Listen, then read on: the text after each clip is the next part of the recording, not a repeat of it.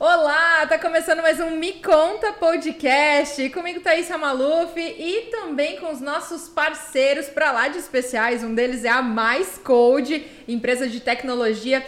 Tá com algum problema, precisa de uma solução tecnológica, a Mais Code com certeza vai resolver para você, tá bom? Então, não esquece, acessa aqui o site dos caras também, segue eles nas redes sociais.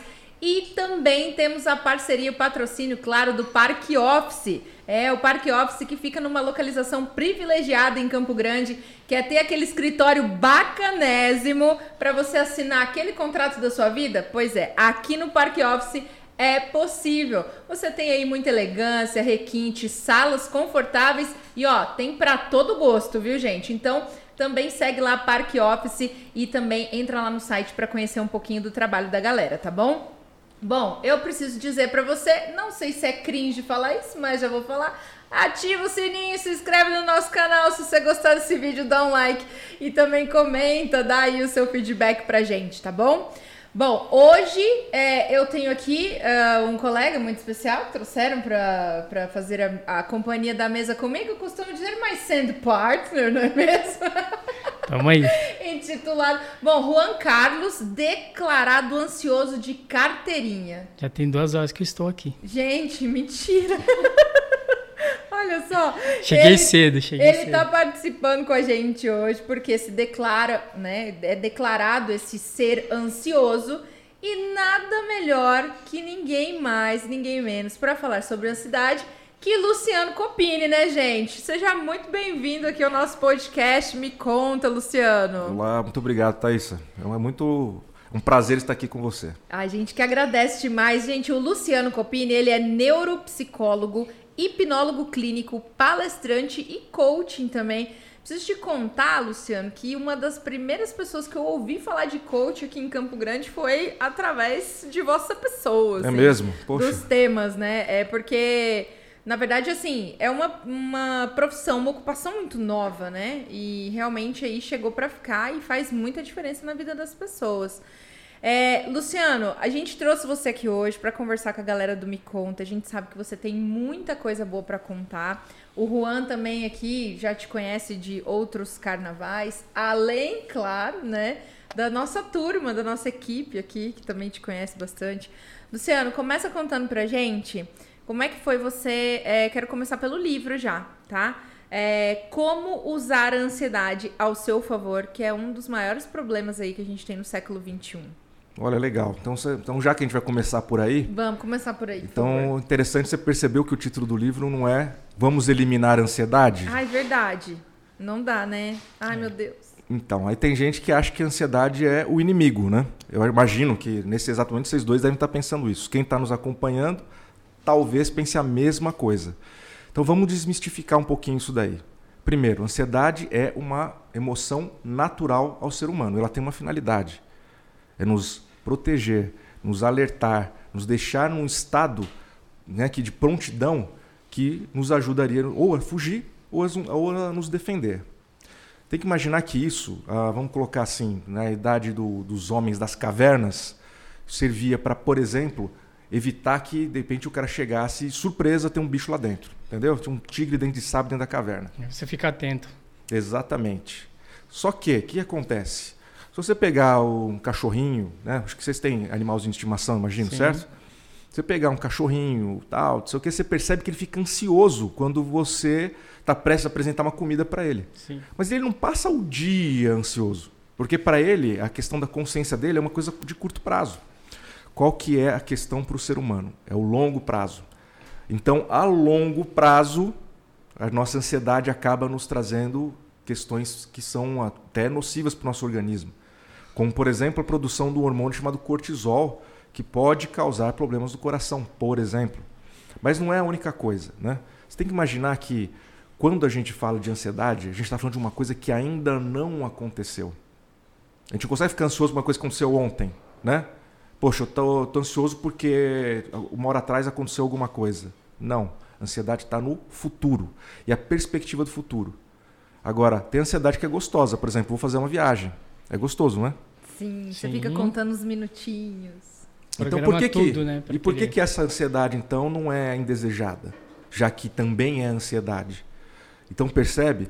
É porque é- a previsão do futuro é algo positivo.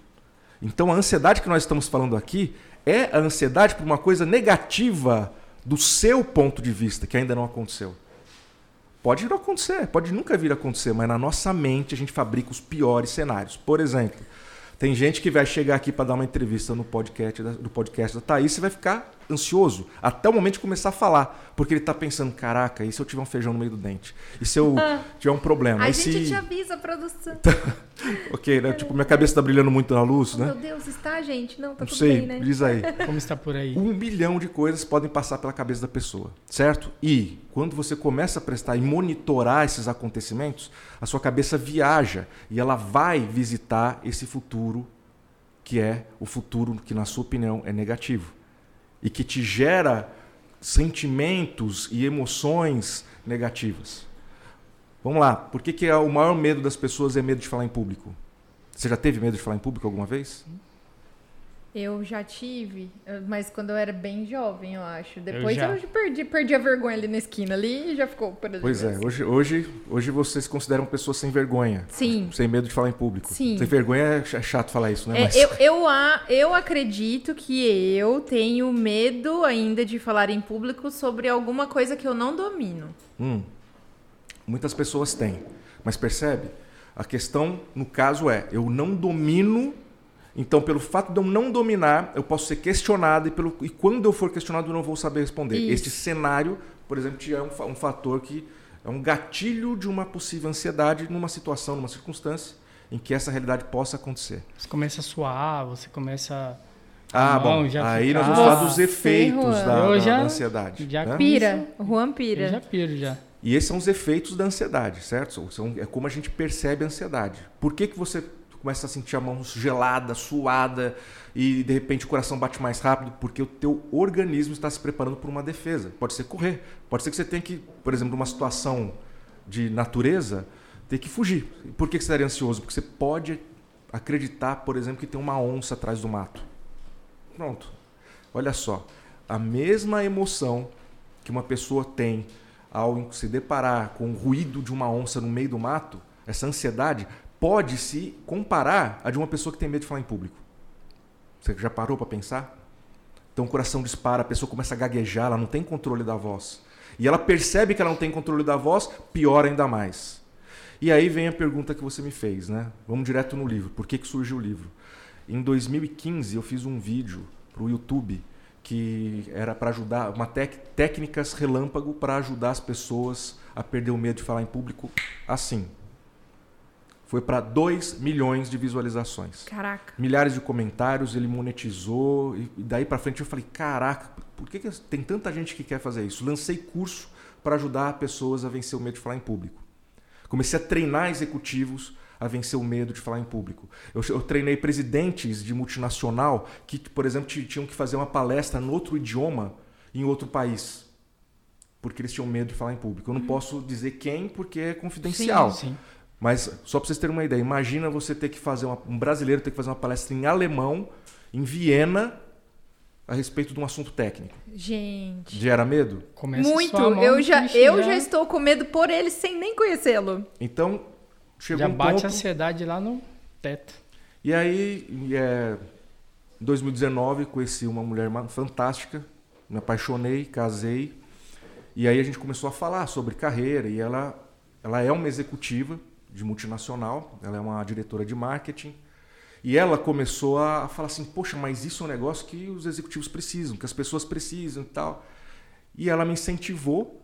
E, por uma questão de falta de disciplina da minha parte, inclusive, ela me ajudou a escrever o livro. Olha então ela só. é coautora do livro. Que bacana. Então ela, se não fosse.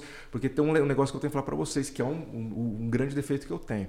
Eu sou o cara de sonhar, de viajar, de fazer não sei o quê. Agora, quando eu tenho que sentar pra pôr as minhas ideias no papel, eu sou muito impaciente, muito indisciplinado. Ela me ajuda muito com isso, né? E o fato é que no começo de 2020 eu fui para Lisboa fazer o lançamento desse livro, num workshop, que foi o lançamento oficial. E que foi uma coisa curiosíssima, porque tinha todo um, um planejamento de chegar no Brasil, lançar, inclusive, em livraria e tal, fazer um negócio mais, né? Só que quando eu estava na Europa, fui, fui para lá no, no, final de fevereiro é, e fiquei até o final de março, né? Fiquei lá 40, 40 e poucos dias. Quando eu estava em Roma, veio o, o negócio de fechar a Itália, fechar tudo. Ah, fechar tudo, tá. E aí eu recebo Puxa a notícia vida. daqui do Brasil que onde eu, que eu atendia na minha casa, né, num, num, condomínio, que eu não poderia mais atender. Então eu teria que a partir daí providenciar um novo consultório, resolver tudo e, e estando lá. Eu sei que assim, por resumo da ópera, eu acabei fazendo quase tudo por telefone. No dia que eu voltei para o Brasil, foi o dia que a TAP não é, não tinha tinha cancelado todos os voos e tinha fechado a fronteira de Itália para Portugal. Eu ia voltar para Portugal, né? Eu cheguei em Portugal e ia voltar para Portugal. E aí tive que comprar passagem na hora para voltar. Nossa. Entendeu? Caraca. Bom, tirando prejuízo, acredite ou não, eu consegui controlar a ansiedade. Quando eu cheguei aqui, comecei a falar, divulgar o livro, aquela coisa toda, mas percebi que não podia mais fazer nada presencial, então perdeu muito. Tava começando aquele negócio de das pessoas fazer eventos ao vivo e tal, as lives, as né? lives. aquelas coisas Isso. todas. E aí o lance é que o meu consultório bombou e eu acabei perdendo o foco de pegar e falar assim, puta, vou de novo lançar, colocar em livrarias e coisas do tipo, entendeu? Sim. Mas ao mesmo tempo esse livro tem me ajudado muito, né? Com os meus pacientes, com pessoas que têm interesse. Então não foi um best-seller e foi meu primeiro livro. Tem muito que melhorar, mas começa aí já a compilar as minhas ideias e técnicas e formas de você lidar com ansiedade. Então, quando a gente fala de como usar a ansiedade a seu favor, nós estamos falando de você pegar essa emoção, em vez de suprimir, transformá-la em combustível, transformá-la em planejamento, transformar ela numa forma de você é, capitalizar essa emoção, já que ela existe, ela é real. E uma coisa eu já vou dizer de cara para todo mundo, né? Hoje nesse podcast eu vou falar sobre todas as dicas, o que vocês quiserem saber, vou contar tudo. Tá, Ai, meu Deus, gente, me Mas conta então, vai. É importante vocês saberem de uma coisa: quando você está numa crise de ansiedade, não adianta você pegar, fechar o dedo, sentar em posição de senzar, fazer o on. lotus, não vai funcionar. Não e por que, que não vai funcionar? Eu já Porque... tentei e não deu certo. Porque esse é o negócio que você tem que fazer antes, é o seu treino, certo? Então, muitas das coisas que a gente faz para combater a ansiedade Está na prática do dia a dia. Está na disciplina, está na forma de você viver a vida, está na forma como você canaliza seu, sua ansiedade, por exemplo. Entendeu? Tudo isso ajuda. E se eu puder falar um pouco da linha que eu trabalho e tal, etc. Sim, com certeza. Vamos para isso agora, então. Qual é a linha? Bom, perfeito. Então é bom poder falar sobre isso. A gente já dá sequência. Porque primeiro que eu adoro falar sobre isso, oh, tem que confessar. Eu sou terapeuta transpessoal. Né? Então, a psicologia transpessoal é a quarta força da psicologia. A primeira é a psicanálise, né? surgiu em, se eu não me engano, 1870, com Freud e etc. Né? É, depois vem a psicologia comportamental, em que teve vários, vários pensadores, tal, mas o teve Pavlov que talvez tenha sido um dos que mais ficaram mais populares, talvez fez aquela experiência com cachorros, né? Uhum. Não sei se vocês vão se lembrar. Depois vem a, a psicologia humanista e por último a psicologia, a quarta força, que surgiu nos anos 70, é, através de trabalho de vários pensadores também, mas especialmente Maslow e Jung, que inclusive era discípulo de Freud, que é a psicologia transpessoal. Por que, que ela é transpessoal? Porque ela transcende a pessoa. Ela é baseada em quatro pilares, e aí entra o mental, o emocional, o físico, mas também o espiritual, onde a gente entra na questão de propósito de vida. E por esse motivo que eu trabalho com hipnose, por esse motivo que eu trabalho com meditação, que são estados não ordinários de consciência. Então, nesse aspecto, assim, essa, essa é a linha da psicologia que mais valoriza o trabalho voltado nesta condição. Cara, tô impressionado.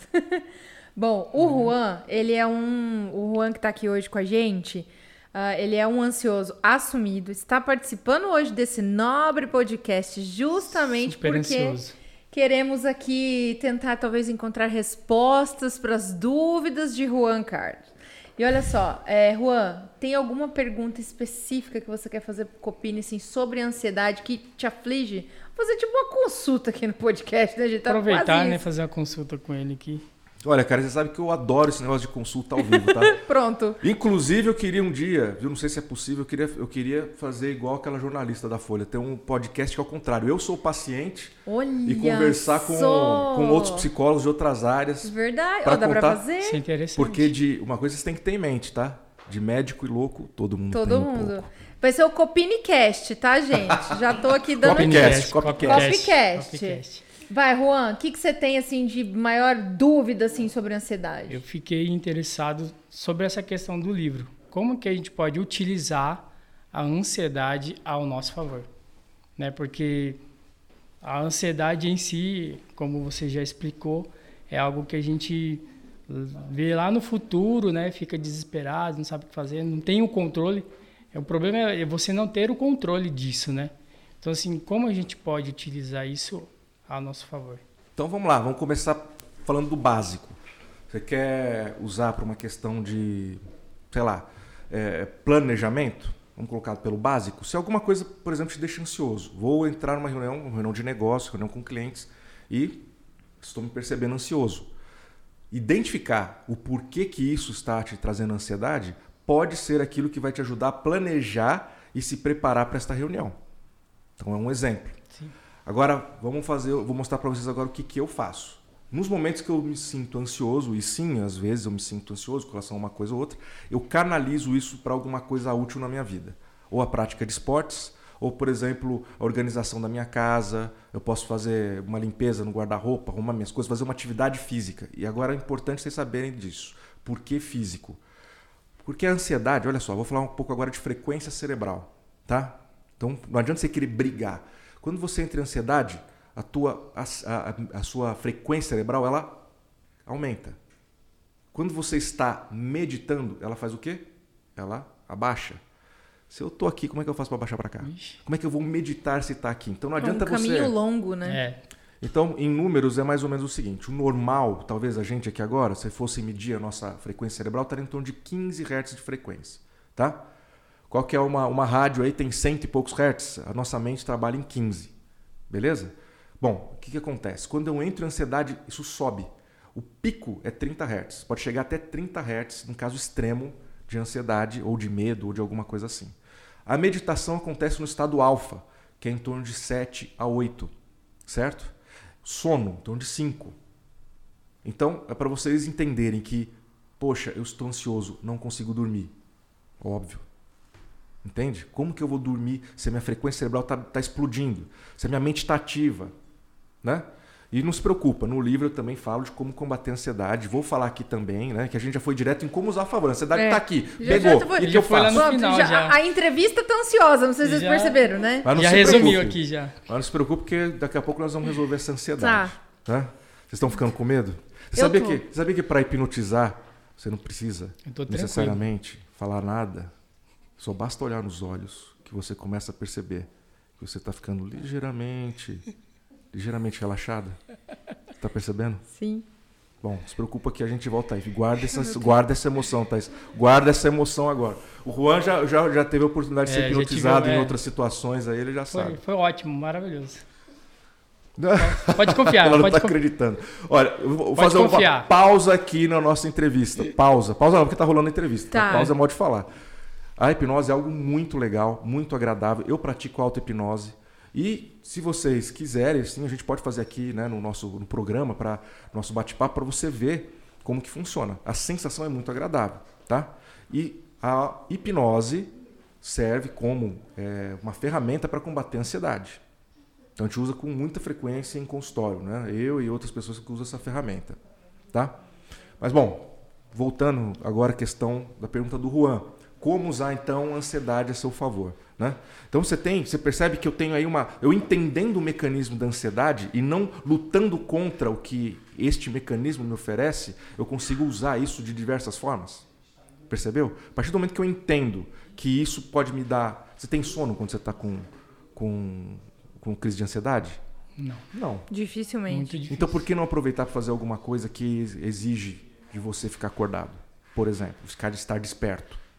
Então, canalizando, e por incrível que pareça, eu vou falar agora, agora o efeito colateral disso. Imagine que você está ansioso, vocês estão ansiosos aí por uma questão pontual. Uhum. Vamos supor que seja uma prova, um, sei lá, concurso público, um, um exame da ordem dos advogados, uma, um seminário, uma palestra, uma reunião importante, o que for. Isso vai acontecer no dia seguinte. Você está ansioso, você está com a mente no quê? No que vai acontecer. Aí você, de repente, canaliza esse esforço para alguma atividade física. Primeira coisa que acontece é que a atividade física vai te cansar, você vai exaurir energia. E o efeito colateral disso é muito positivo, porque você vai produzir serotonina, você vai, você vai produzir dopamina, você vai é, simplesmente relaxar de uma forma natural. Mas fora isso, o, efeito indireto, onde vai estar o seu foco? A partir do momento que você está fazendo alguma coisa, vamos supor que você queira fazer um, sei lá, uma torta. Estava fazendo uma torta de maçã. Tá? Você está focado, puxa, o que eu tenho que fazer? Eu tenho que pôr esse ingrediente, tenho que fazer isso, tenho que fazer aquilo. Você percebe que você tirou o pensamento e o foco do problema? Você canaliza, Sim. né? E isso automaticamente já faz a sua atividade cerebral baixar até chegar num ponto que seja aceitável. E a partir daí fica mais fácil para você meditar. Agora, vamos pegar uma situação pontual. Estou deitado, ansiedade, quero, não consigo dormir, não tem jeito de dormir e você fica pensando em coisas, por exemplo, de trabalho. É o mais comum. Por que uhum. trabalho? Porque é o que mais tira o sono das pessoas. Que pega no calo é. da gente, né? Exatamente. Mais preocupa. Então você fala assim, puxa, por exemplo, eu não posso esquecer de amanhã fazer tal coisa. Eu não posso esquecer de. Aí você já fala. E você fica com aquilo na cabeça. Se eu esquecer, se eu esquecer, eu tô ferrado. E já começa a pensar o que, que poderia acontecer se eu esquecesse. Certo? Por que, que você simplesmente não pega uma folha de papel, não escreve o que você precisa fazer e deixa do lado da sua cama ou qualquer lugar visível para você pegar no dia seguinte. O Harry Potter resolveu isso de uma maneira muito simples, né? não sei se é, o Juan é fã do Harry Potter, não sei se você também é. É, um pouco menos que ele, eu acredito. Então tá, você lembra que tem um professor Dumbledore que ele pega e tira o, o, pensamento e põe numa travessa, o que, que é aquilo lá? Uma, um pires, um, uma piscininha, eu não lembro o que, que é, mas no é um prato com água. Né? É. Ele tira e põe ali. Uma baciada. Uma hum, baciada. Tá. Mas aquilo, o que, que é? Ele pega e fala que é o pensador dele, aquele negócio. É a mesma coisa. Por isso que a gente tem que anotar os nossos compromissos. A gente tem que tirar da mente aquilo que não é útil, que ocupa espaço e dá preocupação e colocar num lugar que você sabe que está seguro. Entendeu? Tem gente que pode até fazer gravando áudio no celular, lembrar de. Entendeu? Sim. Nota mental. Nota mental. Mas o importante é isso, a partir do momento que você tira essa, essa, essa noia da sua cabeça, o que, que acontece? Qual que é o passo seguinte? Você consegue relaxar. Entendeu? Coisa, outra coisa que também, assim, para contribuir, gente, aí vocês vão fazendo as perguntas conforme vocês vão tá, achando que é mais sim. interessante para um lado ou para o outro. Mas a gente tem que ajudar o nosso organismo também, porque para para pensar. Eu pego, tomo café, é, tomo Coca-Cola, tomo energético. Como chocolate. Um chocolate. Como. Não, chocolate é bom. É, olha aí, ó. Chocolate ah, então, tá liberado. Tá liberado. Tá liberado. Inclusive, estudos você quer saber? Não. Estudos Opa. indicam que um quadradinho de chocolate meio amargo ou amargo por dia emagrece. Tá vendo? Aí, ó. Tá vendo? Tá liberado um vem... quadradinho de chocolate. Me... Mas tudo bem o meio amargo. Eu gosto de meio amargo. Tá tudo bem. Com café? Não, não, não pode. Né? Não usou o estudo dos outros, cara. Poxa. Vai que dá certo, né? Bom, também tem é, outros alimentos são ricos em tripobofano, sei lá, não lembro. Eu não sou nutricionista, pergunta tá. para nutricionista depois tá. o que é. Mas são alimentos que ajudam também a combater a ansiedade, tá? É, então, quer dizer, você percebe, é a química do nosso organismo que acaba contribuindo e ajudando a gente a relaxar. Ao passo que tem gente que fala assim, puta, vou ter uma reunião, toma café pra caramba, já é ansioso, toma um monte de café, Ixi. chega pilhado, começa a gaguejar, percebeu que tá gaguejando, gagueja ainda mais, erra, esquece coisa, termina a reunião e fala, foi o quê? Foi uma merda. Opa! Entendeu? É. Percebeu? Então, assim, é, é, é, é importante se conhecer. É aquela questão de entender qual é o seu metabolismo, seu organismo, e de que forma você pode contribuir. O que você pensa, o que você faz, o que você ingere, tudo vai interferir. Absolutamente tudo. E tem gente que fala assim: ah, não, é genético. Tem gente que fala assim: ah, não, mas eu sou assim. Não, não Nasci é. assim. As pessoas. É o meu signo. É. A lua, não sei, tá essa do signo, essa do signo é foda, vou falar é, pra vocês. Meu temperamento. É. Depois que o Renato Russo chamou o horóscopo pra treta naquele faroeste caboclo, eu acredito em qualquer coisa, cara. Até eu vou chamar o horóscopo pra treta. Mas é, eu vou te falar, viu? Eu já escutei gente falando assim: ah, eu sou assim porque o meu signo, por causa do meu signo. Gente, por favor, não coloque no seu signo a culpa por você ser chato, tá? Eu só precisava falar isso pra você. Usar o signo Porque- como muleta, né? Gente, o pessoal é chata e fica botando a culpa no signo. Não tem O que, que condição, o né? signo tem a ver? Ô, Luciano, eu, eu preciso te perguntar uma coisa assim. um- agora eu quero voltar um pouco mais ainda. Hum. Como é que surgiu a psicologia no Luciano Copini? Como é que foi assim o jovem Luciano que falou assim, não, é isso que eu gosto de fazer, é o que eu quero fazer? Porque muitas vezes as pessoas é, veem o profissional, mas não imagina como tudo começou. Possivelmente você teve muitas dificuldades, né, no começo, até você chegar onde você chegou, produzir os conteúdos que você produz, que são valorosos. É, como é que foi, assim, essa entrada da psicologia na sua vida? Cara, olha, quando eu paro pra pensar, é, é, é louco, meu. Me Porque- conta. Contarei, Thaís. Conta. Contarei. Aliás, eu vim aqui pra isso, É. né? Eu tenho que contar. Tem que agora, contar. Agora é o seguinte, tem coisa que eu, que eu vou ter que omitir, tá?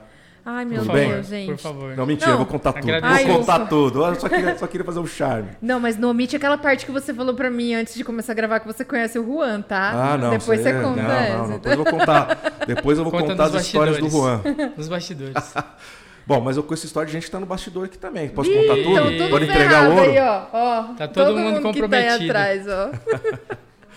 Mas a minha história com a psicologia começou quando eu tinha 14 anos de idade.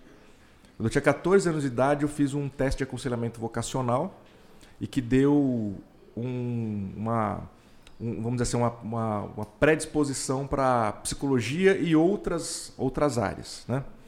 Eu conversei com meu pai. é, meu pai é um, é um cara genial, é um cara que ele fala hoje três idiomas fluentes, ele é tradutor juramentado. Que legal. Ele, ele tem 80 anos, é engenheiro, ainda trabalha.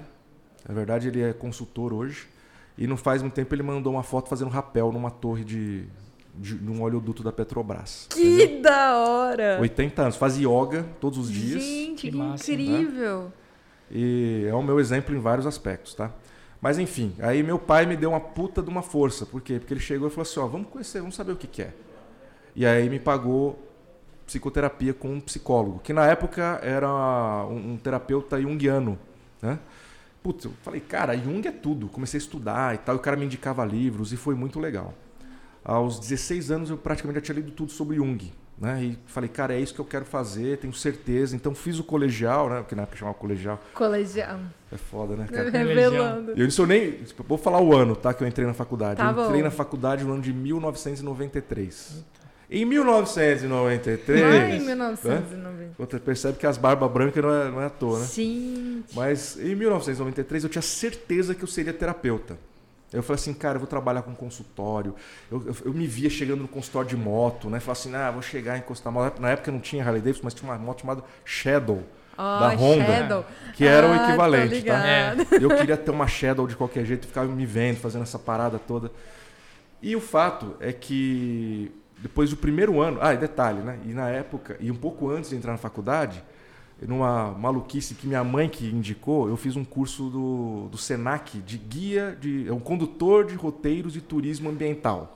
Pega. Resumindo, guia de ecoturismo. Isso! E aí eu durante dois anos eu trabalhei como guia de ecoturismo. Então, primeiro ano da faculdade, Que legal! eu levava Olha, gente. excursões e grupos para ir visitar o Petar, para visitar outros parques Que que, é legal! próximo de São Paulo, né? Lá na, lá na região do Vale do Ribeira. Isso. Conhece, você conhece Canané, menino? Conheço. Olha, eu morei lá em Cananéia.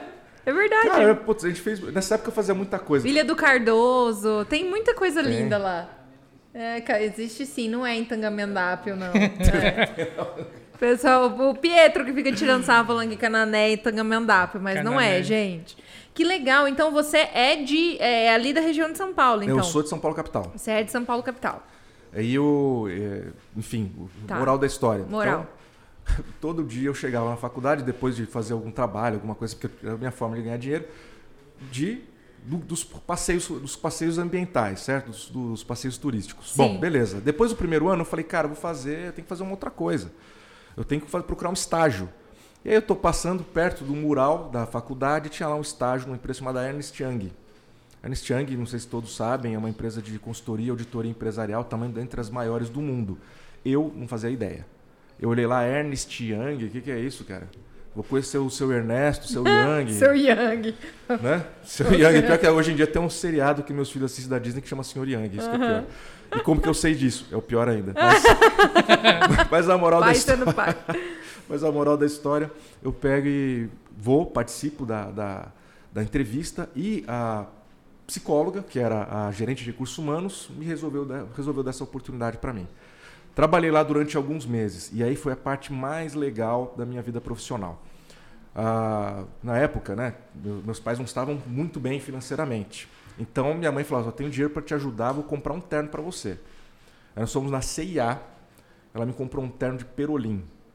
Eu acho que nem fabrica mais, tá? Eu Esse tipo de terno. Quero um terno que era o equivalente hoje a um terno de 100 reais ou qualquer coisa assim, tá. entendeu?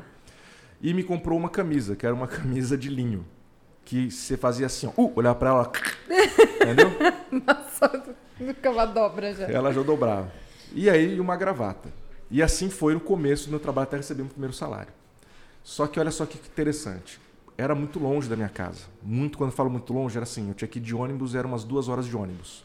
Trocando, fazendo, trocando é de ônibus. alguém de São Paulo falar que alguma coisa é longe é porque é muito é, longe é muito mesmo. Longe. É muito longe mesmo. Pra você ter uma ideia, eu morava no, na Zona Sul e o negócio era no Itaim, entendeu? Nossa. Bom, enfim. Tá.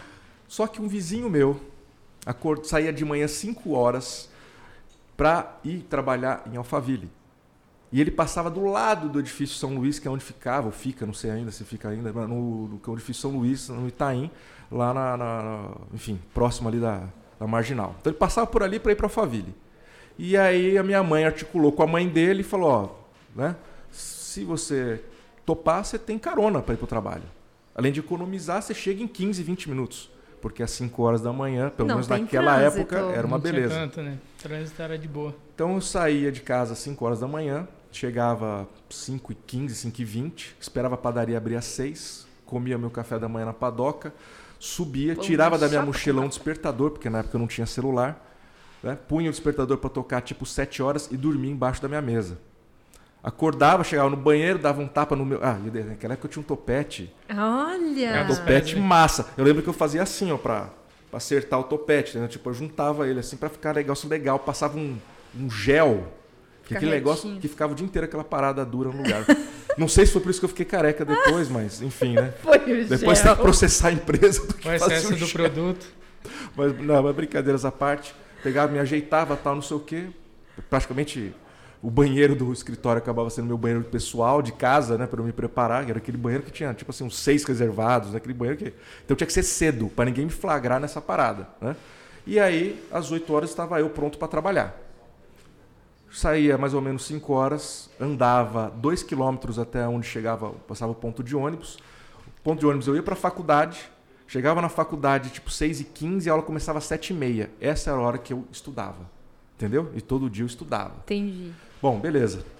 Faz, tinha aula que saía 10 e meia, e aí eu subia a pé até o metrô, que também dava mais um quilômetro e pouco por aí.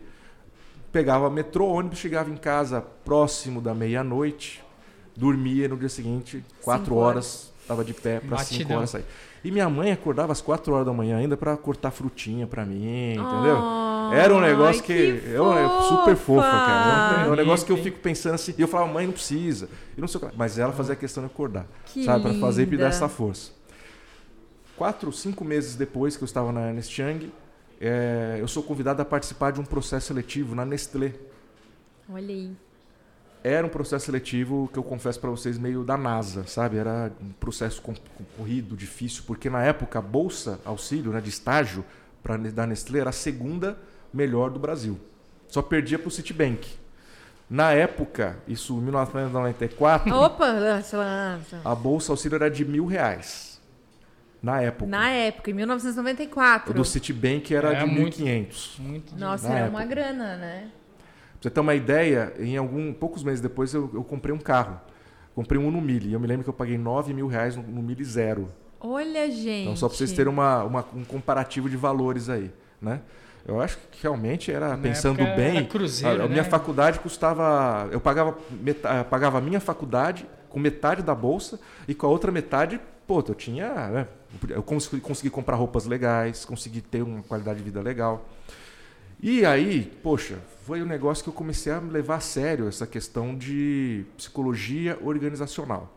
Aquele sonho de ser terapeuta entrou no pause e eu comecei a focar e aprender. E o negócio da Nestlé foi o que me realmente fez, me convenceu disso. Porque na Nestlé eu comecei a trabalhar numa área de treinamento. Primeiro, era, eu trabalhei numa área de consultoria interna de RH, onde eu aprendi todos os subsistemas de recursos humanos. E, mas o, só que de uma forma como se fosse um consultor interno, né?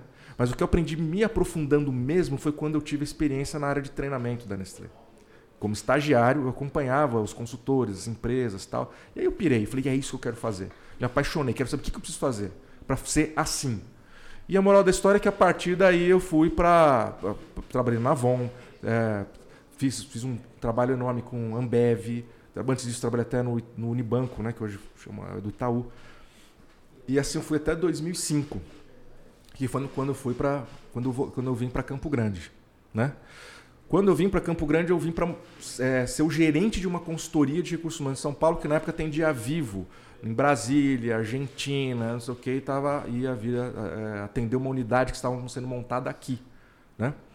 E a moral da história, mais uma moral, você que tem mais, moral da história. Claro, você que é um vício de linguagem, mas é. Não, moral. Mas a moral da história, todos temos vício de linguagem, tá? Sim. Mas, Mule... enfim, a gente chama de muleta na comunicação. Vou tentar mudar, vou é. tentar mudar. Mas, enfim, né?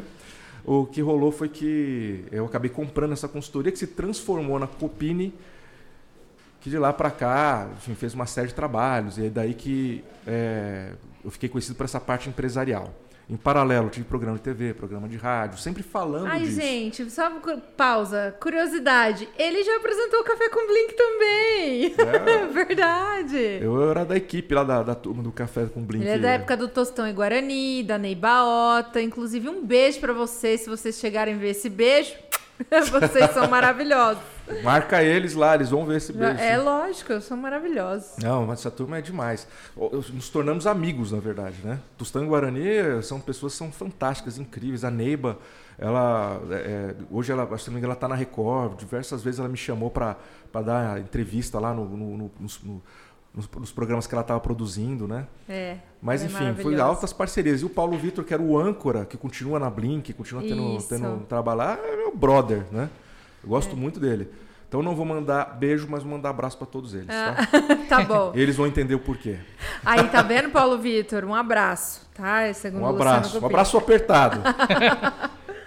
mas enfim, moral da história, mais uma, é que depois disso eu comecei a olhar para a psicologia de um outro jeito. Eu falei assim, agora eu preciso me desafiar. Então eu tinha aquela pegada empresarial, eu tinha aquela questão de como desenvolver pessoas como fazer elas irem mais longe, só que eu sempre esbarrava em questões emocionais. O que faz aquele cara não ir para frente?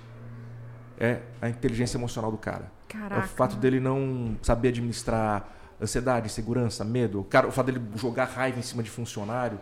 E eu sempre falava assim, cara, eu tô dando técnica pro cara, tô ensinando isso, o cara vai aprontar essa. E aí foi que eu comecei a falar de coaching. Na época que eu comecei a falar de coaching, não tinha ninguém que falava de coaching. E nem tinha formação de coaching, só que tinha literatura. Você encontrava muitos livros que falavam disso. Metodologias, técnicas. Eles falavam, oh, coach é o técnico, coach é isso e aquilo. Né? Mas em seguida começou aquele movimento de se tornar popular.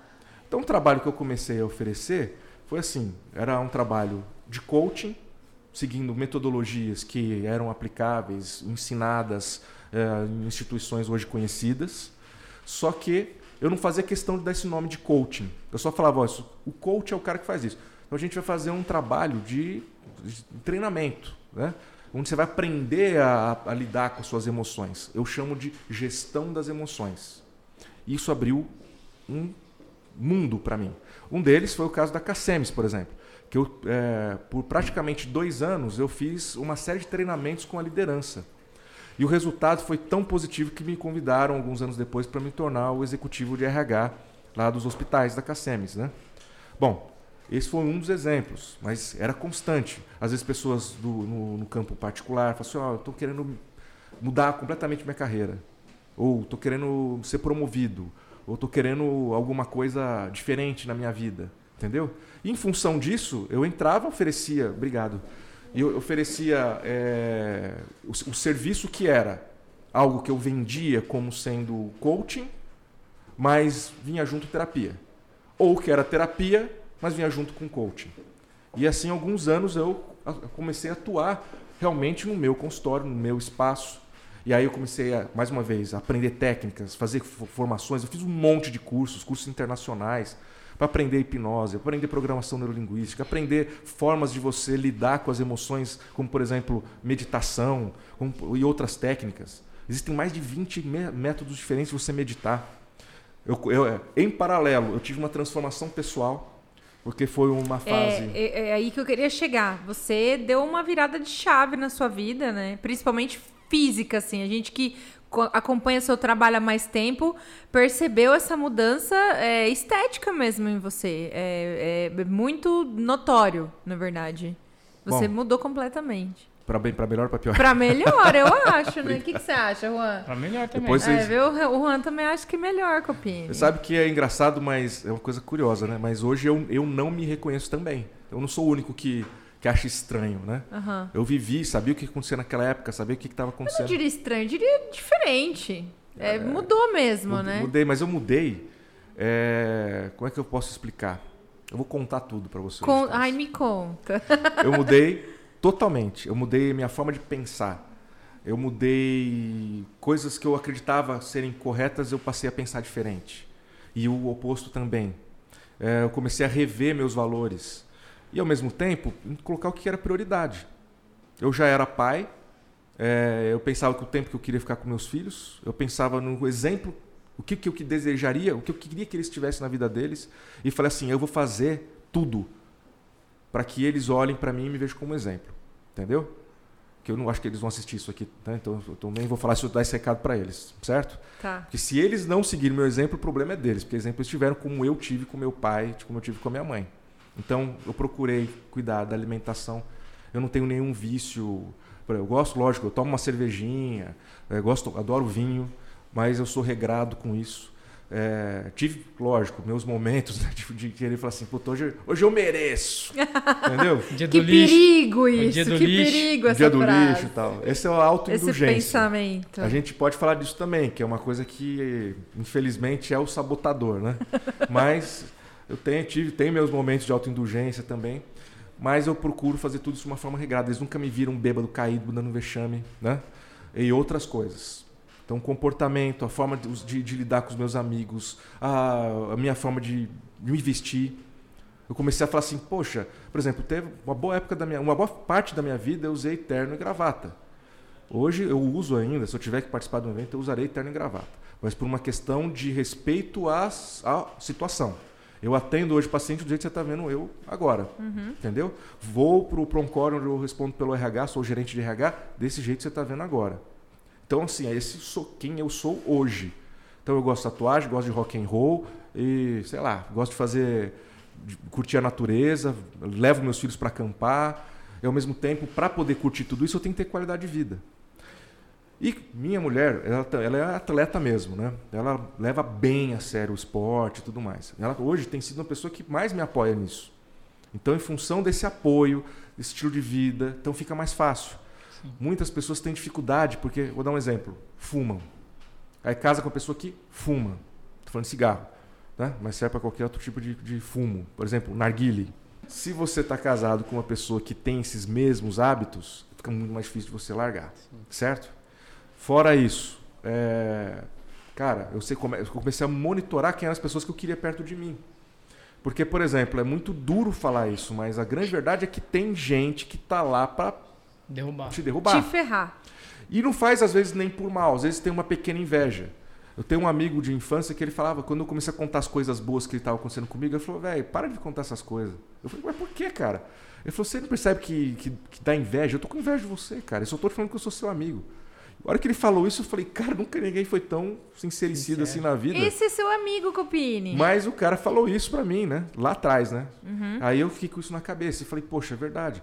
Tem pessoas que você que vão querer crescer em cima de você. Tem pessoas que você vem contando um negócio super legal, eles te acabam. Tem gente que vai falar para você, você é assim. A gente sabe como você é. E ninguém é ou deixa de ser, a menos que queira. Você não vai mudar. Por né? exemplo, entendeu? E fisicamente, eu estava com. Cheguei a 100 quilos, não cheguei a 98 quilos e pouco. Emagreci para 80 quilos e hoje eu peso 92 quilos. Só que eu, se você olhar hoje, eu pareço mais magro do que quando eu tinha 80 quilos. Entendeu? Porque eu trabalhei é, no esporte, no músculo e tal, né?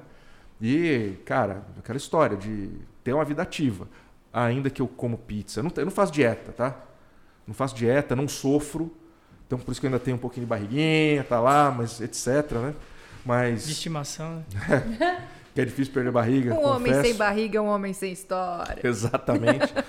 Mas assim, eu tenho uma vida ativa, faço esporte, gosto de passear, é, tenho qualidade de vida. Né? Então, isso que eu prego e que eu ensino as pessoas e ajudo as pessoas que me procuram a ter. Porque não depende de ter dinheiro, depende de ter na mente algumas certezas, como por exemplo, é certeza que você precisa todo dia tomar banho, todo dia se alimentar, todo dia dormir? Então, é certeza que você precisa praticar uma atividade física. Pode ser qualquer uma. Ah, eu não gosto de fazer musculação, não gosto de fazer natação, gosto de dançar. Vai lá, vai dançar, faz zumba, vai fazer o que você quiser. Mas atividade física. Agora veja, eu sou neuropsicólogo, eu não sou endocrinologista, eu não sou professor de educação física, eu não sou nutricionista. Eu falo do ponto de vista da psicologia, tá? Você tem que ter a mente saudável. Mente saudável significa ter o foco em coisas positivas. Você chega em casa, o seu marido chega para você e te põe para baixo porque começa a falar dos teus defeitos, dos teus problemas, te criticando. Pô, como é que você vai ter uma mente saudável? É? Você vai focar só no que é problema. Você tem que ter saúde emocional, você tem que saber lidar com as suas emoções, você tem que saber que tem, ter emoção certa no momento certo, na intensidade correta. Entendeu? É normal você sentir raiva, é normal você sentir frustrado, é normal você sentir alegria. O que você não pode fazer é que isso determine a sua vida. Você tem que ter saúde física. O cérebro ele precisa de uma boa alimentação, precisa de horas de sono. É, é um órgão, certo? E ele precisa que você pratique esporte. Quando você, pessoas que praticam esporte têm o cérebro funcionando melhor, logo são mais inteligentes. Percebe? Você tem também a questão que eu acho de todas, que é a raiz de tudo, que foi o meu processo de transformação. Que aí nós estamos falando de propósito de vida, nós estamos falando de legado, que é onde entra a saúde espiritual. Que é qual é o meu papel? O que, que eu vim, qual, o que, que eu vim para entregar para as pessoas? O que, que, o que, que elas podem contar comigo? Né? E isso é muito claro. Por isso que eu não vou fazer qualquer coisa, não vou falar de qualquer assunto a gente pode falar, eu adoro moto, adoro carro, adoro artes, adoro viajar. Música. Entendeu? Posso falar como apreciador. Mas o que, que eu vendo? O que eu vendo é saúde. A saúde que eu vendo é no, no aspecto da psicologia, do aspecto da neuropsicologia, do aspecto do trabalho. É isso. Nossa, tô aqui, ó, chocadíssima. muitas perguntas. É, muitas, é, e aí vão surgindo, né? E aí você fala assim, ah, meu Deus, eu acho que o meu cérebro está em uma frequência muito alta nesse momento, é. Copini. Tá porque estamos pensando em muitas coisas. É, esse processo de transformação, e aí, assim, é, até uma pergunta é, bem, é, digamos que bem pessoal essa. Você falou sobre essa questão do, do propósito de vida. E hoje a gente vê muito na internet as pessoas vendendo isso, né? Você precisa descobrir o seu propósito de vida. Porque é só assim que você vai conseguir vencer, é só assim que você vai ganhar. E, e chega uma hora, assim, que as pessoas. É, e aí, quem sofre de ansiedade já também. Pega, pega esse conteúdo e, e essa é, que a gente chama né, de é, é, essa, essa, essa exposição excessiva aos conteúdos faz com que a gente fique até mal, né? Como é que é, assim, esse, esse processo? As pessoas... É, não que a pessoa precise ter claro o seu propósito de vida imediatamente, mas é necessário ter uma pessoa que realmente entenda do assunto para poder te orientar de uma certa forma, Olha, né? O lance todo, é que nem assim, né? Eu, sem querer desmerecer a classe dos coaches. Uhum. Eu não me venho, eu não falo que eu sou um coach, embora eu tenha formação, a conhecimento formação, e tudo uhum. mais. Porque eu uso algumas, algumas ferramentas, vamos dizer, que são populares no mundo dos coaches, tá? O que, é, então vou, vou dizer isso com muito respeito, mas tem uma diferença muito grande de você pegar e falar, você tem que ter propósito de vida, e eu saber como te conduzir para você encontrar esse propósito. Então não é um curso de uma semana que vai ensinar isso. Entendeu? Mais uma vez, com todo respeito aos coaches, porque afinal de contas são pessoas que estão se dedicando para ajudar outras pessoas. Só que para você conhecer o seu propósito, exige um, uma, um aprofundamento, uma leitura da sua mente, não só consciente, mas subconsciente. As escolhas que a gente faz, olha só o que eu vou falar para você, até você vai, agora sim você vai bugar. Só 5, menos de 5% na verdade das nossas escolhas são conscientes. 95%, talvez mais, são subconscientes. Por que que de repente você fala assim, vou fazer uma dieta? Alguém que já tentou fazer dieta alguma vez Oh, na vida? é, é. Acho que eu devo ter tentado umas 50 diferentes, Então todo tá. tipo. Primeira coisa, dieta, é, quando você fala dieta, as pessoas já pensam em algo de sofrimento. Então vai fazer dieta da sopa, fazer Automático, dieta, não sei né? o quê. fome, né? E quando é sofrimento, como é que você Quem aguenta quer, por né? quanto tempo, certo? Então já começa por aí. Mas vamos lá. É, você faz uma, eu vou dar esse exemplo para você entender. Você faz uma escolha de fazer dieta. Aí você de repente resolve sair com seus amigos. Você está fazendo certinho a dieta, uma semana, dez dias, e aí você vai num restaurante e Churrascaria. você, e, né, não precisa nem ser algo tão né, forte como uma churrascaria, mas algo, sei lá, comum, mas algo que você, um lugar que você já foi. Certo? E quando você foi, você pediu algo extremamente gostoso, que significa que é gorduroso, que significa que, né? Ou tem muito açúcar. Tem muito açúcar. então vamos na linha do açúcar. Você tá, você jantou e tá tudo certo, tá? E aí, de repente, olha, eu vou falar que eu acho. Não, acho não, tenho certeza. Petit gâteau. Ah, Acertei? meu Deus. Mas enfim, você chega lá e, e fala assim, cara, você tá, começa a pensar, meu, este restaurante tem um petit gâteau. Aí você começa a lembrar. Ai, com chocolate belga. Ai, tem aquela bola de sorvete de creme, que é aquele sorvete italiano que, tem aquele, que deixa aquele finalzinho na boca de baunilha. É. E tem aquela folhinha de menta que já, já sinto o cheiro quando sai da cozinha. Tem a raspinha do limão siciliano em cima, Putz. assim. Foi bom. E aí vem aquele, aquela mistura de sabores começa a fazer você salivar. Mas o que acontece em paralelo Já é que o aqui. seu organismo já Já tá está te produzindo. lembrando do prazer que você tem, não só das, das papilas gustativas provarem aquilo, mas é o corpo todo se sente extasiado quando você experimenta aquilo. E de fato, você produz uma série de hormônios chamados de hormônios do prazer, né? Dopamina, serotonina, tudo, tudo e daí para frente. O que, que acontece a partir daí? Você É. automaticamente tem que ativar o que eu falo que é um dos cinco superpoderes da mente. A hora que você quiser, eu falo dos cinco, tá? Tá. Esse aqui é o um dos. Um doce. Chama força de vontade. Força de vontade, por exemplo, a gente tem força de vontade. Só que a nossa força de vontade, ela funciona igual uma, sei lá, tem uma bateria igual de celular. Significa que quando aciona, ela consome. E esgotou, o que, que você faz? Quer saber? Chuta o balde. Moço, um petit gâteau. Chuta o balde. é Sacou? Hoje eu mereço. É. Eu vou pegar aqui um petit gâteau. Não, às vezes você nem acha que merece. Você sabe que não merece. Aí o que, que você Mas faz? Aí você conta. pega, dá umas colheradinhas desse tamanhozinho e você vai comendo, se sentindo culpado. olhando pro lado. Porque você sabe que. Não... E aí no dia seguinte o que você faz? Ó, quer saber? Foda-se. Eu já caguei Saí essa dieta, dieta pau mesmo. no cu e ah, foda-se. foi. Entendeu? Então você percebeu como que é o negócio? A sua escolha consciente foi fazer dieta. Mas o seu subconsciente te traiu. Veja, não estou falando de inconsciente. Estou falando de subconsciente. Este é outro dos cinco superpoderes da mente. A nossa mente ela é dividida em mente consciente, subconsciente e inconsciente. 95% das nossas decisões são subconscientes. Então, a partir do momento que você aprende a controlar o seu subconsciente, você controla a sua vontade. Você percebeu? Olha só, gente. Bom, então eu vou chegar lá, eu vou explicar como controlar o subconsciente.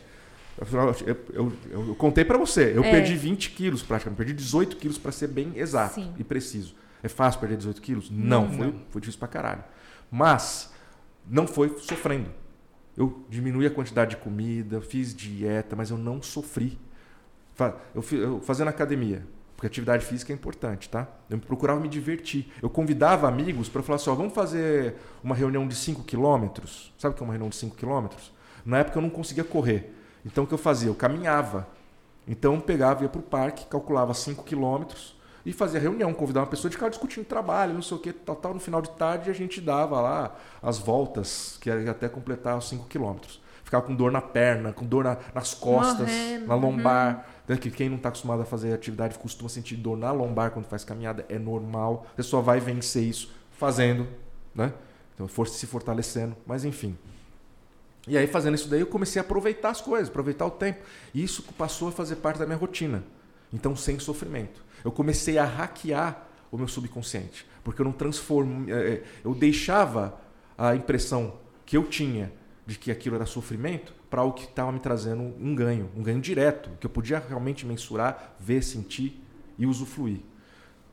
Uh, eu vi nessa época, foi curioso porque eu vi uma moça que, uma senhora na verdade, que tava, foi, tava, tinha contratado um personal para fazer academia onde eu treino, né, onde eu estava treinando.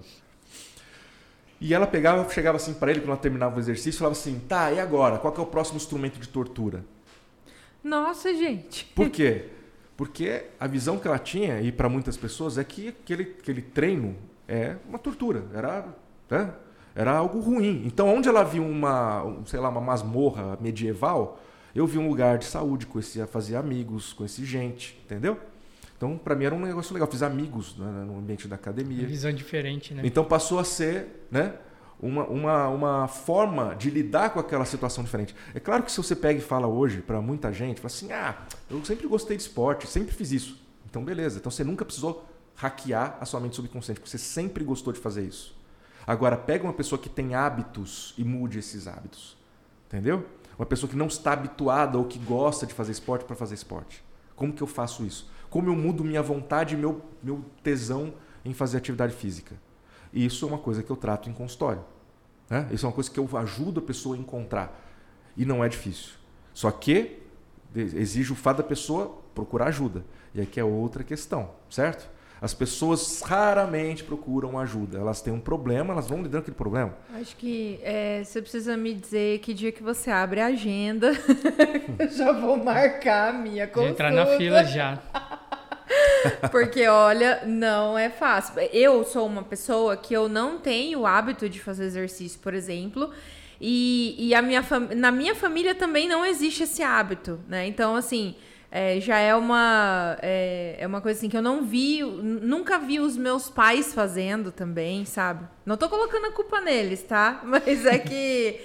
Mas é que a gente sempre deu prioridade para outras coisas, né? E, e, eu acredito muito nessa questão de que nem você falou, a força do hábito. E todo mundo. É, é, é possível mudar, é possível as pessoas é, mudarem e, e, e, manter, porque assim, chega um determinado momento que nem você falou, não, eu tô fazendo certinho, fiquei dois, três anos fazendo certinho. E aí, até quero entrar aí no mérito, não sei se você me permite entrar no mérito, por claro. exemplo, as pessoas que é, são usuárias de drogas, por exemplo, né? Que a gente vê aí, ah, faz tratamento dois, três, quatro anos, fica limpo cinco, seis anos, de repente, um negocinho volta tudo de novo. E, e assim, e essa é uma realidade de diversas famílias brasileiras também hoje, né? Que é um problema muito grande, aliado, claro, né? A ansiedade e tal. E o uso de drogas também na nossa sociedade. Olha, o negócio da, da droga já é um, entra numa outra esfera. Eu, tá. eu posso explicar. Só que ela é bem mais complexa. Porque existe uma coisa que é o seguinte, olha, a droga, cara, é um negócio que pega o ser humano de um jeito que é muito difícil a pessoa sair. Existem estudos que mostram, por exemplo, que quando o jovem começa a usar droga, ele para mentalmente naquela idade. Então você vai ver cara de 40 anos com mentalidade de 12, de 13. Entendeu? E é como se o cara tivesse colocado a vida dele num pause. E a partir daí, nada que ele faz vive. O cara vive de um jeito. E aí ele fica entrando e saindo de instituições, vai e volta no vício, porque ele nunca de fato saiu. E por que, que ele nunca de fato saiu? Porque ele nunca escolheu sair. Aqueles que saem, eles saem de uma vez e tchau. Entendeu? Muitos usam religião para isso, como apoio, como suporte, porque aí você acredita no divino, no espiritual, uma força maior. Poxa, então você encontra essa força em alguma coisa. Mas, via de regra, é uma batalha. Uma batalha para a família, para a pessoa que usa droga. Mas, como no caso da dieta, como no caso da pessoa que quer emagrecer, como no caso da pessoa que quer parar de fumar, não é diferente. Exige uma mudança de hábito. Essa mudança de hábito só vem quando você encontra um propósito. Esse propósito você só encontra quando você descobre qual é o seu legado, qual que, que você quer entregar para as pessoas. E isso só vai acontecer a partir do momento que você parar de ser autocentrado, você a, a, a se conectar com o mundo, se conectar com as pessoas, se conectar com o seu trabalho. Eu vou fazer um, um comentário, mas é para vocês entenderem. Sim. Né? É, isso daí, é, é, na verdade, nem sou eu que estou falando, só trazendo um conhecimento de, de alguns pensadores. Mas eu não vou dar nome agora, mas eu vou falar para vocês que eu comprei. Nós estamos desconectados. Desconectados, em primeiro lugar, do nosso trabalho. A gente trabalha para ganhar dinheiro. A gente não trabalha porque gosta, porque ama, porque quer entregar alguma coisa, porque, fazer, porque quer fazer a diferença, porque acredita. Então você percebe pessoas infelizes no ambiente de trabalho.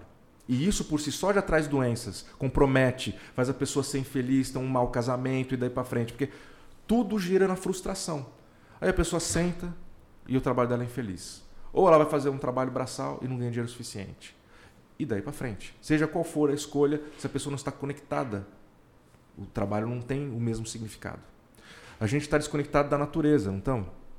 A gente, eu, eu gosto de levar meus filhos para acampar, acho muito legal, embora a gente faça aqueles acampamentos bem Nutella, né? Uhum. E eu confesso para você que eu gosto do acampamento Nutella. mas eu já tive todo, todos os níveis hardcore. Porque ele já acampou no Petar e lá é já, raiz, viu, gente? Já. Cara, eu já fiz alpinismo, cara. Eu já subi a Pedra do Baú em, em, em Campos do Jordão. Olha que legal. Entendeu? Mas enfim. Tá, e, e passei volta. frio, chuva, aquelas coisas. É legal pra caramba, mas tem fases, né? Tá. Hoje eu é. quero curtir um a natureza também. com o mínimo de conforto. Então eu pego a caminhonete, encho até a tampa de coisas que eu posso precisar e acampo perto de um lugar que tem um banheiro limpo, entendeu? que é o que importa, é né? Que importa. Porque na hora do desespero, só o banheiro que salva a gente, é. né? Exatamente. Mas enfim. Mas percebe que se a gente falasse, ah, putz, tipo largados e pelados lá do, do Discovery, né? Se a gente tivesse que depender da natureza, a gente estava ferrado. Agora, os animais vivem numa boa, por que, que a gente não vive? Então a gente se desconectou da natureza, o que significa que a gente se desconectou de nós mesmos. Nós não estamos conectados com a gente mesmo, a gente não se entende, a gente não se perdoa. Como foi, foi comentado, eu não sei se foi antes ou depois que começou o programa, acho que foi antes, né? Que você falou da quantidade de pessoas que estão sofrendo de ansiedade. Sim. A ansiedade é a raiz de doenças como depressão, síndrome do pânico, é, toque. Tem gente que fala que é só impaciente, né? Mas na verdade é ansioso. É Cara, isso. ansiedade, como eu disse, é uma emoção, todo mundo tem. Uhum. Entendeu? A questão é como você lida com ela. Como uhum. você lida com raiva? Como você lida com alegria? Entendeu? Como você, então, é, você tem que aprender a lidar. É a gestão das emoções. Então, é uma emoção que você tem que aprender a lidar. Mas o fato é que, pelo, como a gente não está conectado com a gente mesmo, a, a gente não consegue entender, a gente não se perdoa, a gente não, não se dá chance. Como eu já comentei, tem gente que não procura ajuda, sofre, sofre, sofre, sofre, sofre, sofre, sofre a vida inteira. E aí, por quê? Por que, que não procurou ajuda? Se eu não sei, por exemplo, consertar um carro, eu procuro ajuda do mecânico. Se eu não consigo acertar alguma coisa em mim, por que, que eu não procuro ajuda? Aí procura o quê? A autoajuda. Né? Não, sem querer também falar mal de autoajuda, Ué. porque afinal de contas, se, na prática, se o cara procurou ajuda que está num livro, não é autoajuda. Né? É. Tem alguém ajudando ele através Verdade. do livro. Ops. É. Mas, enfim. Não tem uma lógica, né? Mas a pessoa prefere fazer isso. Ó, pra você ter uma ideia, vou fazer só esse parênteses. Uhum. eu tive um produto, eu tive vários produtos que não foram para frente, tá? Mas eu tive um produto que foi bem interessante. Eu, na época, eu estava solteiro, foi depois do meu divórcio e antes do meu segundo casamento. E nessa época, inclusive, que eu conheci o Juan, que a gente ia pra. Mentira, tô brincando. tô comprometendo ele sacanagem. Céu, Mas nessa época. Mas nessa época que eu tava solteiro, comecei a sair, conhecer gente e tal, não sei o que, me relacionar com algumas pessoas, e eu sempre. É, bom, depois dessa fase, dessa minha transformação, eu passei a adotar uma postura muito mais autoconfiante na minha vida, né? Pô, sou careca, barrigudinho, grisalha, barba grisalha, não sei o quê. Cá entre nós, foda-se, eu não tava nem aí. Eu, eu sou quem eu sou e eu sei quem qual que é o, né? Eu faço de tudo para ser o melhor, a melhor versão de mim mesmo. E essa é que eu tenho certeza. Eu procuro ser o melhor, a melhor versão de mim mesmo. Mas não que eu seja perfeito, isso é impossível, ninguém é. Né? O Brad Pitt esses dias, é, o pessoal começou a falar do, da dificuldade dele de lidar com o alcoolismo, por exemplo. Né? O Brad Pitt, pô, quem não queria parecer com o Brad Pitt? Pô, o Brad Pitt, é. né? Ele deve, seria muito mais fácil para mim resolver minha vida se eu parecesse com o Brad Pitt, em vez de ser careca, né? Entendeu? Barbudo. Mas enfim, moral da história. É, mais uma moral da história. Moral da história. Você viu que você vai sair daqui? A gente até o final, a gente vai colocar aqui no GC quantos moral da história ele falou até o final do podcast, tá bom, gente? Cara, isso é um, um alerta para eu treinar para parar de usar já, né? moral da história. Eu, eu contando, Cara, foi umas eu 20, acho que cara. mais. Eu acho que já 20. tá na casa dos 15 já. Eu acho que eu vou começar eu mesmo a fazer risquinho aqui, toda vez que eu É. falar a moral da história. Mas a moral da história. Conta aí, Ana. Agora eu vou falar de propósito. A moral da história. O Mais MDH. duas. Mas Mas é, eu tô contando agora. Vai. E eu até esqueci o que eu tava falando. Não, é- o MDH? Não. Não. O MDH é a moral da história, tô zoando. Ah, eu tava falando do. do de, de- Brad Pitt. do- do- da Do questão. Brad Pitt, que seria da- mais fácil pra ele lidar, né? Que é difícil pra ele lidar com o alcoolismo. Sim, é difícil para ele. Ele passou por essa dificuldade. Mas o que eu estava dizendo quando eu falei disso, né?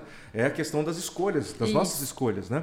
E aí foram, foi o momento que eu decidi ter as minhas escolhas. Isso facilitou demais o meu crescimento pessoal. E aí, bom, moral da história, de novo, estou solteiro, confiante, lá, lá, lá, procurando essa melhor versão de mim mesmo. E aí eu comecei a conhecer pessoas que estavam inseguras, que tinham acabado de divorciar, que eles estavam querendo voltar para o mercado de trabalho. Falei assim, cara, como é que você faz? Mercado de trabalho é expressão, tá? Tá. Como dizem aqui no Mato Grosso do Sul, tinha acabado de se Voltar tornar avulsos. Avulso. Não é avulso, é avulso. Avulso, Né? tá bom. E aí eles falaram assim, cara, o que, que você faz? Não sei o quê e tal. E comecei a ajudar algumas pessoas. Aí eu tive a brilhante ideia de fazer um workshop para homens, para ajudá-los a lidar com insegurança, a, a lidar com, com essas situações de, poxa, como é, que eu, como é que eu conquisto uma mulher? Eu esqueci. Ou tenho, sou inseguro, tenho medo, etc. Tal. Foi um fracasso. Olha aí, gente. Foi pou- pouca Tá gente se vendo? interessou. O Marada sabe conquistar. É. Isso é o que todos Tá falaram. todo mundo seguro, né? Não reaprende. Todo mundo seguro de si. Eu não preciso desse E o mais engraçado não era isso. O mais engraçado era ouvir no consultório as mulheres falando. Que era pegar e falar assim, poxa, os homens hoje em dia não são homens, eles não tomam atitude, eu te- eles não falam nem. Eles nem decidem onde vão levar a gente. O, o homem hoje em dia é incapaz de pegar e falar, quero. ô, vamos, vamos jantar, te quero levar te levar num restaurante, restaurante assim, tal. assim. Não, Mas- assim, qual que é a pergunta? Aonde você quer ir? Eu quero ser gentil. Eu falo assim, onde você quer ir? Isso não é gentileza? Você é casado, fala- né, mano? Não. Então muda esse discurso, cara, você tá ferrado. Eu tentei, meninas. Cara, esse negócio que é o mais engraçado. Ó, tem uma coisa. Vamos lá, que aí vem dentro da questão da psicologia, entra um monte de coisa, tá? Vamos falar de relação homem e mulher. Homem e mulher, veja, tô falando de homem e mulher porque homem e mulher são diferentes, tá? Na relação. Por que são diferentes? Homem conquista, mulher seduz. Essa é a grande diferença.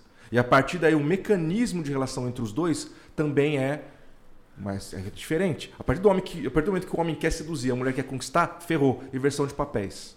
E aí vem os problemas. E aí vem os relacionamentos esquisitos. É. Você já percebeu que nós também estamos desconectados das outras pessoas? A gente tem dificuldade de fazer amigos, os relacionamentos são cada vez mais difíceis. Sim. As meninas estão dizendo que os homens não querem nada, os homens estão dizendo que as mulheres não estão valendo a pena, que é melhor ficar solteiro. E essa disrupção está mudando o nosso modus operandi, a forma como a gente se comporta na sociedade, a forma como a gente lida com relacionamentos. No fundo, a maior a maior parte dessas pessoas está se sentindo sozinha. Ela quer estar com alguém. Aposto que o Juan gostaria de estar com alguém. Opa. Né? Você conta quem é a pessoa ideal na sua vida, que você gostaria de encontrar. Quem sabe o podcast te ajuda. Né? Quem sabe? Vamos colocar o arroba do Juan aqui, gente, É. pra você seguir ele no Instagram. Manda currículo, mas ele tem uma equipe aqui atrás que vai avaliar, tá bom? Porque só pode depois que a gente É. avaliar, tá? Eu vou ter uma consulta primeiro com o Copini, né? Vai melhorar ser, aqui a. vai ser uma honra. Melhorar o... E para concluir a história do, do workshop, eu- o que acontece? Os homens, eles têm vergonha de procurar ajuda. Tem. Entendeu? Verdade. O cara não vai no médico, o cara não Isso, arruma, ele é não vai na podóloga arrumar aquela unha mesmo, né? preta encravada e por aí vai. Hum. Entendeu? Mas é. Tem cara que tem problema de mau hálito, não vai no médico para ver se ele tá com problema no estômago. Deixa, é, deixa pra última hora, né? Na hora que tiver assim. Tá tudo podre. Vai pro médico Aí vai. mesmo. Ué, cara, é simples. Você já deve ter visto homens, por exemplo, que têm calvície, mas não assumem, usam aquele cabelo ridículo para tampar, usam peruca, ou fazem aquele implante cheio de coisa na cabeça. Ou tenta tomar os remédios. Entendeu? né? Ou toma remédio. Ou qualquer se a gente for para dados mesmo, me- mesmos reais, assim, a, a saúde, a saúde do homem, né, ela é muito mais comprometida do que a da mulher, né? Sim. Os homens, eles, por exemplo, é, não têm o hábito de ir no médico, né? Uhum. É diferente, por exemplo, das mulheres que já que tem essa preocupação um pouco maior com a saúde, né? Principalmente, eu digo assim, na busca do, da, da saúde masculina, né? Que a gente fala que é o urologista, o exame Sim. de próstata e tudo mais. Então eles têm mesmo essa dificuldade, né? Os, os masculinos. Bom, mas Eita, é, o motivo disso, aí o que acontece? As mulheres ficaram sabendo que eu fiz esse, esse- esse- a divulgação desse workshop. Hum. E aí elas começaram a me pedir um workshop para elas. Para falar do mesmo tema. Bom, aí eu peguei e falei assim, ok, legal, bacana, vamos, vamos começar. E comecei a partir daí a treinar algumas mulheres para que elas aprendessem a se tornar mulheres sedutoras, para que elas aprendessem a lidar com ansiedade, insegurança, para elas aprenderem a usar as redes sociais, aprenderem a usar a aparência delas da melhor forma possível e conseguir alguns grandes objetivos, seja emagrecer, seja eh, se tornar uma mulher confiante bastante para casar, encontrar um bom partido, porque olha só que coisa interessante. É, eu- uma coisa que eu- uma dica grátis para quem estiver assistindo e Dica for grátis. solteira, Presta mulher atenção. solteira. Mulher solteira. Essa dica serviria para homens também, mas homens não precisam de ajuda. Que é o seguinte: Ou acham que não precisa. se eu quero atrair uma pessoa legal, eu tenho que ser uma pessoa legal, certo? Certo. Então eu falo uma coisa simples, assim, eu quero um, qual que é o homem ideal para você? Ah, um homem inteligente, um homem bonito, que tem um corpo legal, que tem uma boa carreira. Aí eu falo assim, então tá bom, você leu, lê quantos livros por mês? Por mês? Não, eu li nos últimos três anos, eu li um. É, os 50 Tons de Cinza. entendeu? Harry Potter. Você percebeu? Então como que você vai ter um papo inteligente com uma pessoa? Então tá, você viaja pelo menos? Como é que você, como é que você se abastece culturalmente? Se você não tem cultura para trocar, você vai trocar cultura com quem dá, né? Por isso que de repente você vai falar assim: ah, não, se eu, não- se eu não- tenho papo, não tem assunto, você vai acabar encontrando uma pessoa que não tem papo, não tem assunto. O relacionamento vai para frente? Difícil, mas é o que tem para hoje. Tá, quero ter uma pessoa bonita, legal, não sei o quê. Então tá, você tá se cuidando? Aí o cara pega o, o- o homem solteiro, conhece uma menina legal e quer levar ela pro BK para comer sanduíche. Ah, vamos lá, vamos no BK. Todo final de noite que sai, BK. E vamos mandar aquele cheeseburger daquela idade. Aí a menina começa a engordar o cara tá- acha que ela tá feia e termina com a menina. Tem sentido? Então, peraí, cuidado, você tem que procurar a pessoa. Você cuida da sua saúde, você se alimenta bem. E mais, campos da sedução. Eu tenho algumas vitrines hoje, coisa que não tinha nos anos 90, em 2000, que, é, que são as redes sociais do jeito que é hoje.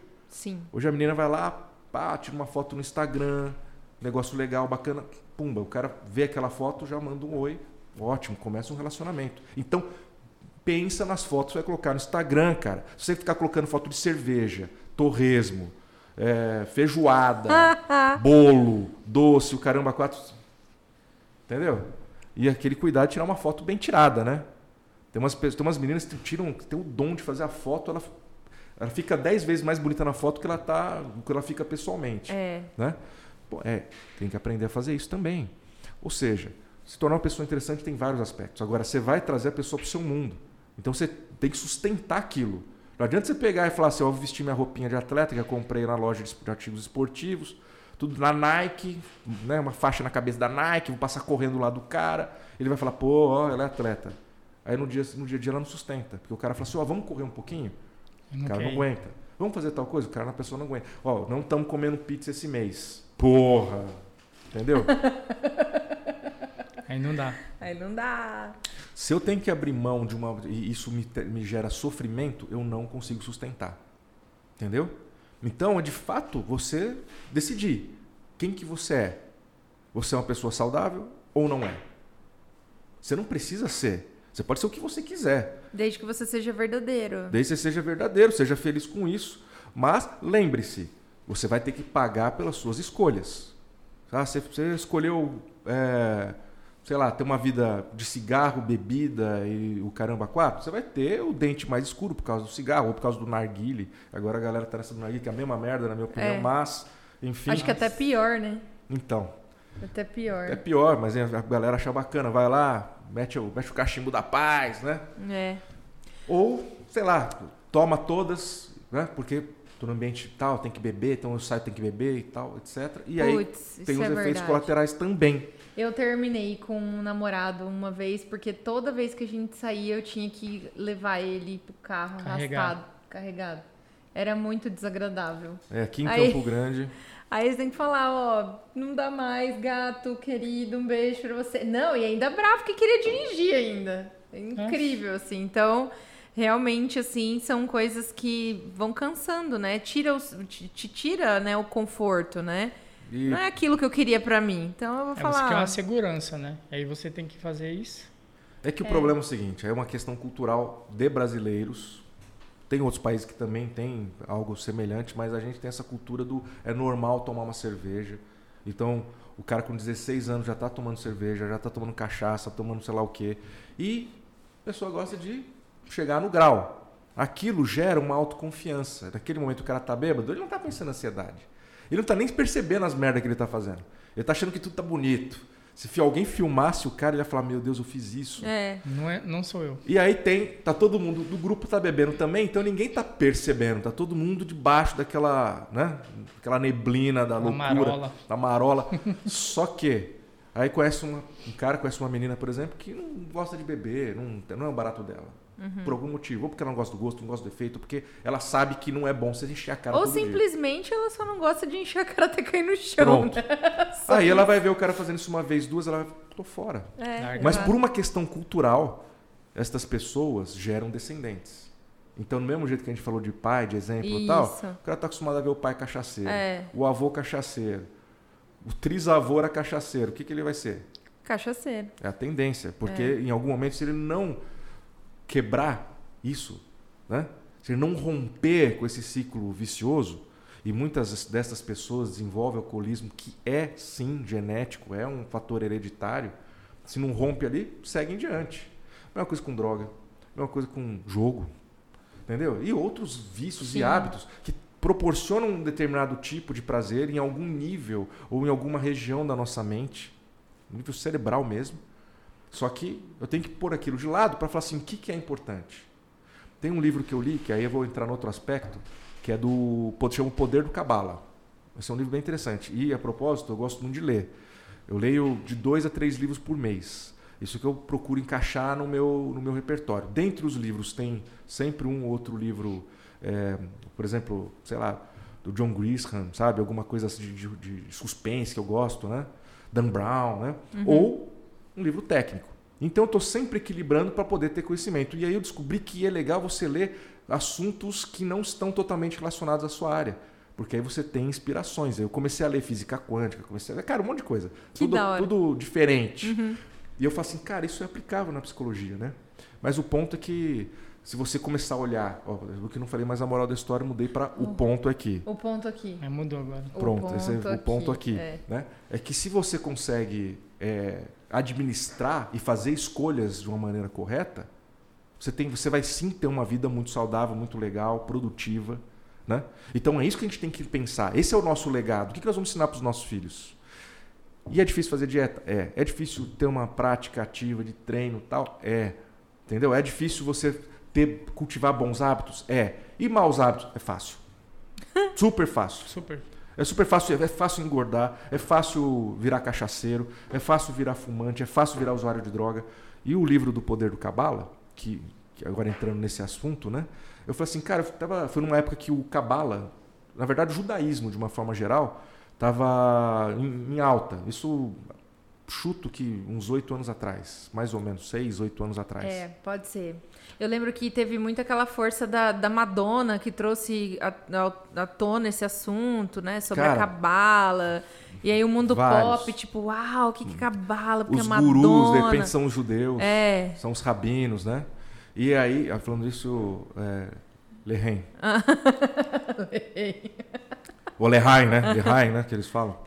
Mas a moral da história, que é só para explicar, é saúde em judaico, tá? Eu não tenho nada a ver com judeu, só estou homenageando. Mas a moral da história, que eu, então eu sou italiano, criado como católico, tá longe de ser, Tá, né? longe. aham. Mas enfim, o, o- a moral da história, né? Marca aí. é que esse livro pega e traz à tona um, assunto, uma- um prisma que eu nunca tinha pensado e refletido. Ele começa a falar de algumas expressões que eu não tinha pensado, que é no aspecto espiritual, em relação às escolhas e, e decisões que a gente toma na vida. Por exemplo, ele fala do, de uma coisa chamada pão da vergonha. Aí eu falo assim, o que é pão da vergonha? Ele explica o conceito. Como o cara, como o, autor do livro é um rabino americano, né, norte-americano, ele dá o exemplo da cultura norte-americana. Então ele fala assim, ó, vamos supor que você, tal, seu pai, tal, não sei o quê, não sei o que, no seu aniversário, você vai para um jogo de beisebol. Aí você tem seu time. Aí você está jogando, você rebate a bola. E por conta desta rebatida, seu time ganha. Todo o seu time vem, te abraça, te joga para cima. E o melhor é no dia do seu aniversário. Seu pai tá tão orgulhoso de você que Nossa. ele faz o quê? Leva todos os seus amigos para uma pizzaria e vocês vão comemorar. O melhor cenário. Uhum. Todo lindo. mundo te abraça, fala que te adora. No dia seguinte você descobre que seu pai pagou pro time adversário perder, pagou pro seu time torcer por você, te abraçar, te jogar para cima, pagou para todo mundo indo para pizzaria. Como você se sente? Tem o mesmo sabor? Não. Esse claro é o pão da vergonha. Bom, isso é aplicável em diversas áreas da nossa vida. Sim. Tá? Outra coisa que eu achei interessante, o que é a questão da droga. Ele diz que, a, que, é, segundo esse livro, tá? Que a droga é uma forma da pessoa buscar iluminação, uma forma dele, da pessoa tocar Deus. No divino. No uhum. divino. Só que é a mesma coisa você ligar uma lâmpada 110 numa tomada 220. Porque é tão forte, tão intenso, que a pessoa, além de não compreender, o que acontece? Pum, ela queima ela espana. Então a sensação é muito louca. Dependendo da droga, claro, etc., que depende, as drogas têm efeitos diferentes. Mas você imagina, as pessoas têm sensações e pensamentos e coisas que ela não tem quando está sóbria. Então ela acha que aquilo é o mais o legal, ela quer estar naquilo o tempo inteiro. Né? Então por isso que é difícil sair. A pessoa usa droga, gosta, gosta do prazer, gosta de como ela se sente, como o cara que bebe, em exagero, que está sempre bêbado para entrar naquele personagem que o que ele acha que tem que ser, e aí vicia naquilo e não sai. Então quebrar este comportamento, quebrar este hábito é muito difícil. Sim. Certo? Entre outros que, que a gente está falando. Sim. Eu, eu quero perguntar para você, é, Copini, uh, sobre, por exemplo, a gente esse momento, né, a humanidade vive, a gente entrou numa pandemia, né, era uma situação que ninguém esperava viver é, em pleno século XXI, né, e a gente, uh, observa, bom, pelo menos eu observo com dados, porque eu trabalho diariamente com dados, com notícias e tudo mais.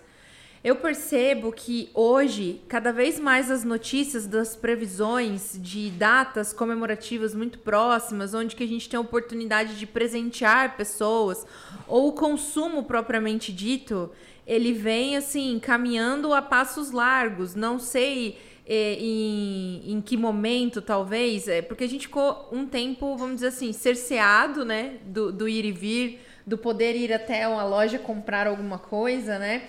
E hoje a gente vê assim essa abundância, né? As pessoas correndo até as lojas comprar algumas coisas e tal. Como é que funciona para você esse comportamento? Assim, a gente está né, em pandemia, a gente está caminhando para uma situação pós-pandemia. Como é que é para você, é, especialista nesse assunto, esse momento que a gente está vivendo? Eu vou primeiro falar uma situação antes da pandemia. Tá. A, o, o processo de compra é um processo para lidar com ansiedade no geral. Tá. Então, pessoas lidam com frustração, com ansiedade e com outras questões consumindo. Tô mal, vai no shopping, compra alguma roupa, alguma uma mulher compra uma bolsa uh, e ela se sente melhor porque aquilo de fato produz na mente dela uma sensação de satisfação, compensada por um hormônio do prazer, claro, certo? Mas enfim, essa é uma situação normal. Aí vou dar um exemplo do que aconteceu logo que eu voltei da Itália né, que eu voltei da Europa para o Brasil. Volto, chego aqui, tem que ficar de quarentena, certo? E aí a gente começa a ficar por dentro do que, tá, do que tem que fazer, se comportar, tal, não sei o quê, por duas semanas. Depois de duas semanas que a gente estava de quarentena, vem a notícia. A prefeitura de Campo Grande agora decreta quarentena. As pessoas saíram para as ruas e foram comprar, pasme você, papel higiênico. Sim. Foi o maior medo de cagar que Isso eu já é vi um fenômeno. na história da né? Eu me pergunto até hoje por quê? Porque eu não consigo entender por que, que zerou o papel higiênico assim. Você fala assim, é impossível, né? E neste momento, nesta fase, que foi bem precoce, estava longe das pessoas entenderem a dimensão dessa pandemia. Era só uma questão de conjectura. Eu vi os comportamentos mais bizarros, bizarros. dos seres humanos. Eu falo trash, porque aí teve gente que me mostrou a essência mesmo. E são pessoas que eu faço questão de não ter relação mais. Uhum. Vou dar exemplo. Primeira coisa, vou vou demitir minha funcionária. Putz. Primeira coisa. Por que não? Porque eu não quero ter gente em casa, não sei o quê. Segunda coisa, vou sair comprar tudo que eu puder. Água, estocar papel Estocar. higiênico. Papel higiênico. Velho, faltou papel higiênico. Você desculpa, usa jornal, usa o dedo. Mas não vai. Chuveirinho. Entendeu? chuveirinho. Qualquer coisa, certo? Acabou com álcool gel. As pessoas estocavam álcool gel. Acho que eles beberam álcool gel, porque não é possível.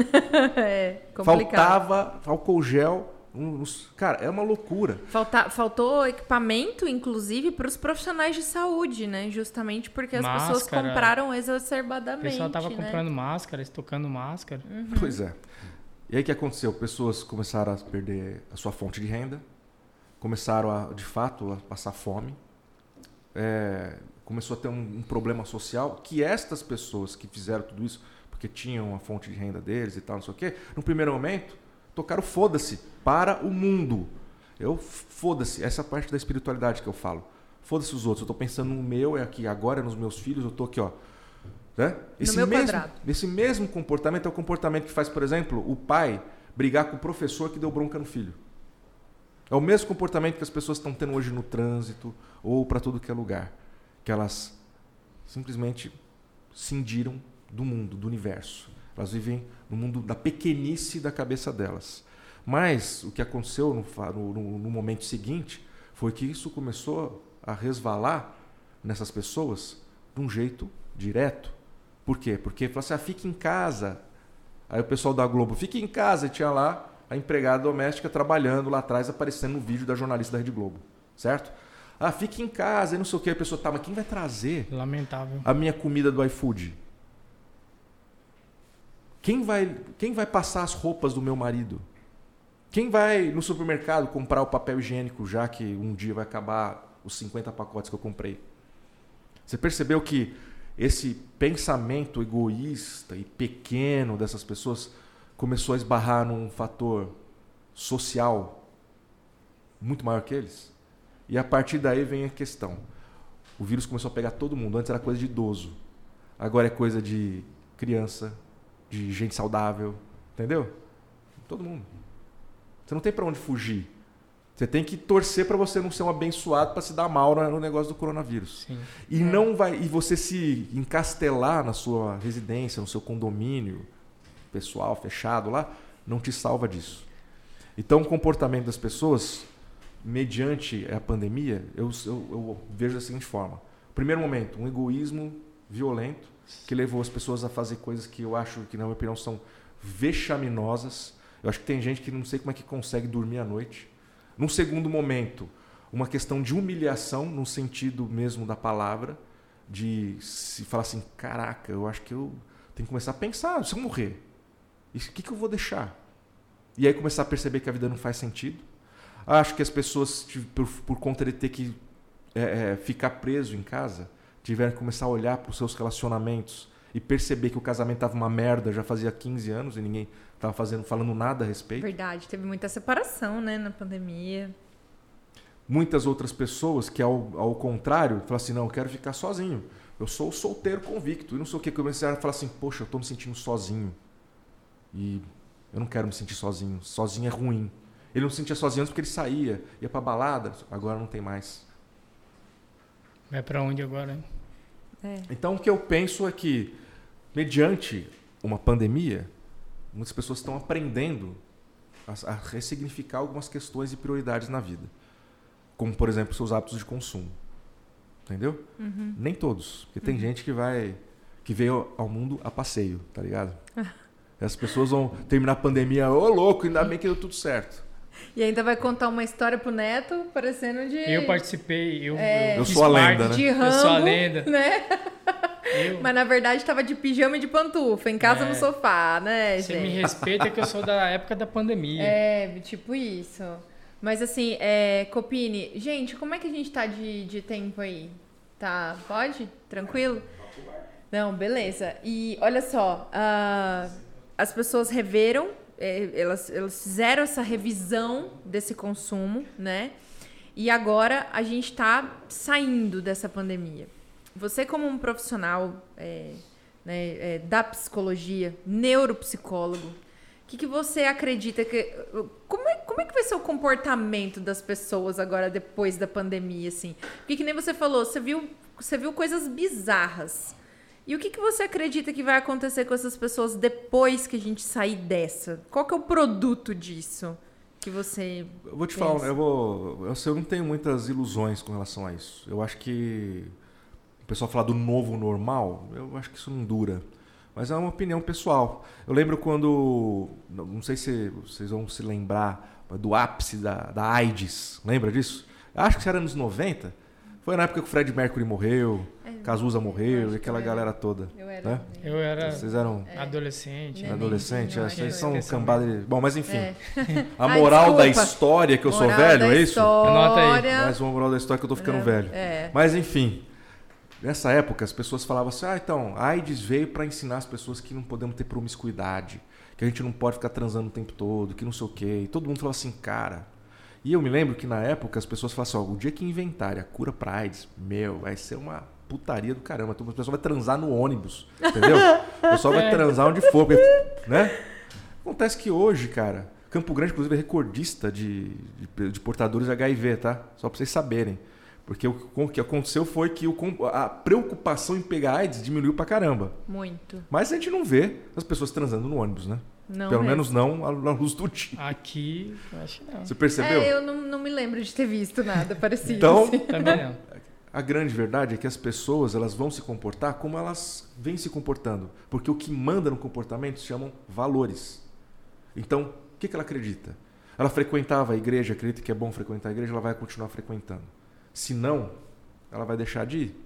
Se ela acha que é importante olhar para um vizinho, falar um bom dia, tal, ela vai continuar fazendo isso. Se não, entendeu? Então a minha visão é que o ser humano vai, algumas pessoas vão aprender muitas coisas, alguns algumas pessoas estão passando por momentos terríveis de perder Sim. pessoas próximas, mais de Exato. uma pessoa, né? Ah, então assim, não sei se um dia vai acabar, como a AIDS não acabou, né? Até hoje. Então não sei se um dia realmente esse negócio vai acabar, mas eu não estou tão confiante de que isso vai ser uma mudança do, no, no mundo de uma forma positiva. Eu acho que para algumas pessoas vai ser. Não sei se eu respondi sua pergunta. Para outras vai ser uma, uma passagem, uma situação que passou. E a pessoa continua com esses est- estruturados com os valores. igual Ela vai falar é aquela história, foi ainda bem que eu sobrevivi, Ah, tá. entendeu? né? E Ufa, Foda-se o resto. Ufa. Acabou, passou. Mas, lógico, vai ter muitas pessoas que vão, como vem fazendo, usando isso para política ou outras plataformas aí para ganhos pessoais, porque nessa hora você tem o discurso, né? seja o político, seja o pastor, seja quem for, que usa isso para né, vender uma mensagem, ganhar dinheiro com isso. E tem aquelas pessoas que simplesmente, como eu disse, vieram ao mundo ao passeio, né? Então tá tudo bem, tá tudo certo. Eu tenho dinheiro para comprar minha cerveja, então tá resolvido. Tá tranquilo. Copini, que papo, hein? Olha, eu quero te dizer assim que eu tô muito feliz de, de te receber aqui. Infelizmente aí a gente também já. A gente vai ter que marcar mais um. mais um episódio. dois. Parte 2. Moral da poder... história 2. Moral Moral da... É, aí a gente vai A fazer nova moral da a história. nova moral da história, capítulo 2, né? E porque realmente é um assunto que a gente, enfim, é, a tendência é a gente sempre é, ter muitas curiosidades e ter muitas perguntas. A gente não chegou a entrar em hipnose, mas eu queria que você falasse um pouquinho antes da gente encerrar, assim, Bom, sobre. vou falar bem resumidamente então, Tá, porque eu acho que muitas pessoas têm curiosidade. isso. Eu falei dos cinco poderes, que existe os cinco poderes da mente. Verdade. Falei da força de vontade, falei da consciência. O próximo é a gente tem o poder de esquecer as coisas, amnésia. Ah, isso é um poder? Esse é um poder. Olha. Nós lembramos de tudo. Você só precisa saber acessar a sua lembrança. Ah. Entendeu? De tudo assim, né? A gente tem, lógico que tem coisas que a gente apaga na mente, mas a partir do momento que você tem uma conexão de neurônios, aquela conexão se cristaliza, forma uma capinha de proteína, aquilo não solta mais. Isso chama conectoma. Isso forma as nossas memórias. E a gente lembra de muita coisa. Eu sei que vocês são jovens, mas vocês vão lembrar, por exemplo, do dia 11 de setembro de 2001. Sim, sim. Quantos anos você tinha? Eu tinha pouco mais de. Sei lá, sou de humanas, Eu espera. tinha- eu eu sou de tinha 86. 17. Eu sou de 86. Eu sou de 84. É, então aí, ó, quase. Nossa, sério? Tá bom, mas você lembra onde você tava? Eu lembro, eu tava na porta da cozinha da sala da, da, da, da- Eu tava na porta da cozinha da casa da minha mãe, com a mão assim na parede, quando eu tava vendo a televisão e eu vi o outro avião, assim, ao vivo, pegando na segunda torre. Eu só lembro assim, como se fosse E você lembra Ontem. do 11 de setembro de 2020? De No 2020. ano passado. Ah, não, né? Viu? Você esqueceu. Por que, que você esqueceu? Foi um dia na sua vida. Talvez você não recorde agora porque não teve o impacto e a importância. Sim. Entendeu? Mas você viveu esse dia. Se tivesse Sim. alguma coisa importante, você também lembraria. A gente esquece algumas coisas, mas as, as coisas importantes a gente se lembra. Algumas são tão marcantes que a gente é, faz questão de esquecer por uma questão de, de proteger a nossa consciência. Bom, então, então, por exemplo, uma pessoa que passa por uma violência muito grande quando criança, foi abusada, muitas vezes ela esquece, ela não se lembra que viveu isso. Imagina você lembrar todo dia que você foi abusado, entendeu? Bom, então, amnésia é um superpoder. O outro é imaginação. Nós temos a capacidade de imaginar de uma forma tão rica que se a gente fechar o olho num quarto escuro, a gente consegue ver o sol se a gente quiser. Ainda Entendeu? mais a ponto de ansioso. cegar. Então você percebe que, a, que a, a imaginação é uma, um superpoder. A gente não sabe de outro ser vivo no planeta, ou fora do planeta que seja. Tem uns que acreditam que. Né? É. É. Tem, que falar, tem que falar com todo mundo hoje em dia, né? Isso. Que a gente é o único até onde a gente sabe que tem esse poder de imaginação. Aliás, todos os outros poderes que eu citei até o momento. Pelo menos no nível de, de, de complexidade que é a do ser humano. E o quinto, super e último poder usa todos os outros. Chama hipnose. Hipnose é um fenômeno natural. tá? Todo mundo aqui já foi hipnotizado. Vocês já foram hipnotizados. Mesmo o Juan, antes de eu usar a técnica de hipnose, ele já havia sido hipnotizado. Porque isso é um mecanismo da nossa mente. É um estado não ordinário, ou seja, um estado incomum da consciência. Mas a gente se hipnotiza o tempo todo. Quando a gente fala assim, ah, eu não sou capaz de fazer isso. Você está se autossugestionando para dizer que você não é capaz de alguma coisa. Entendeu?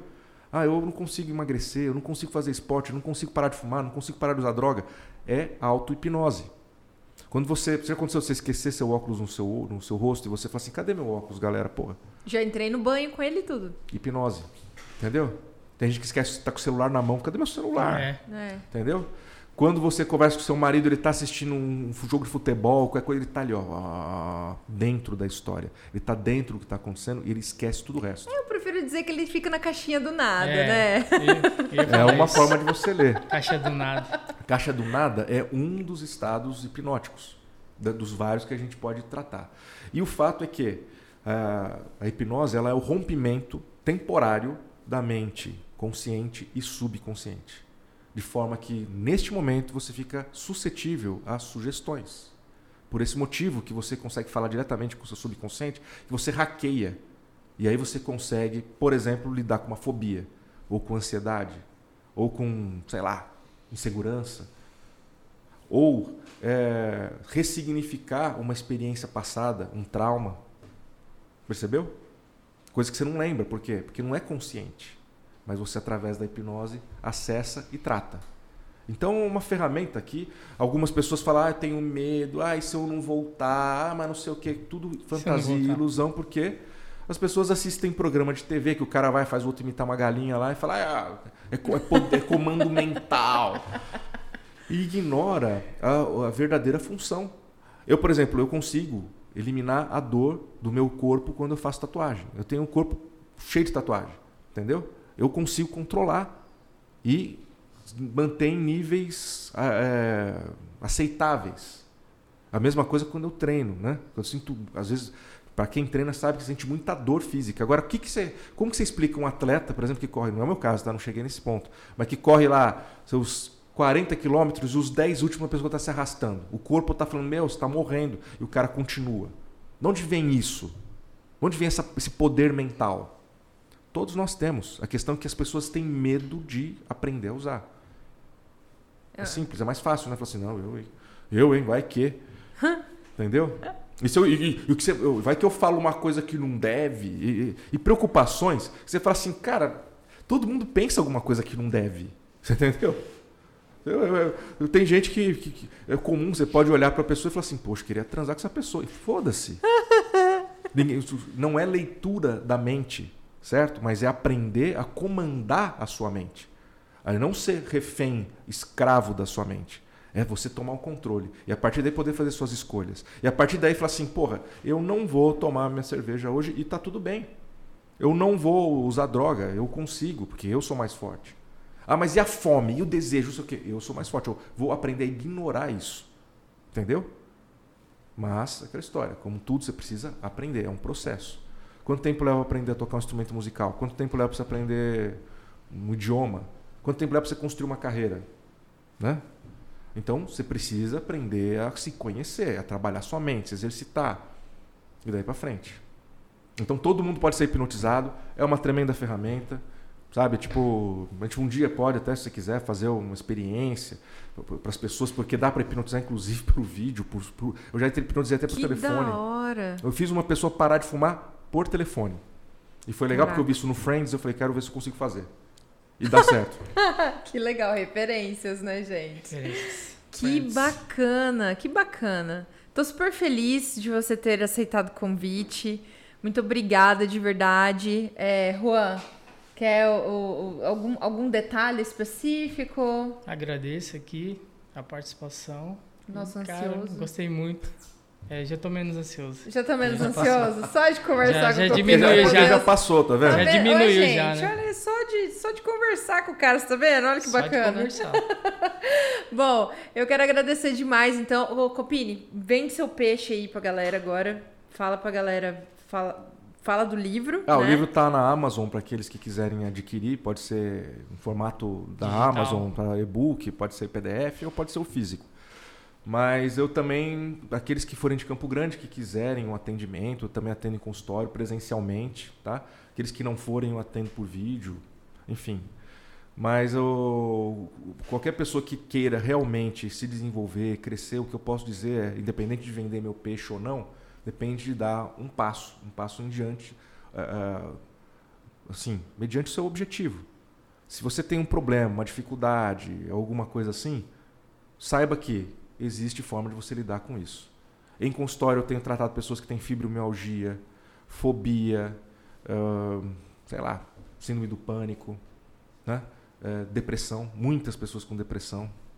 Então, são pessoas que tomaram iniciativa e falaram assim: pô, eu vou procurar ajuda. Além de remédio, além de tudo que eu tenho feito, além da química que eu estou jogando para dentro do meu organismo. Então, depende só de tomar iniciativa. Aconselho que, independente do que for, tome iniciativa. Toma iniciativa para ter o corpo que você quer, para ter a vida que você quer, para ter a profissão que você quer, os amigos que você quer. Depende só de você. Top. Eita mensagem, hein? Top.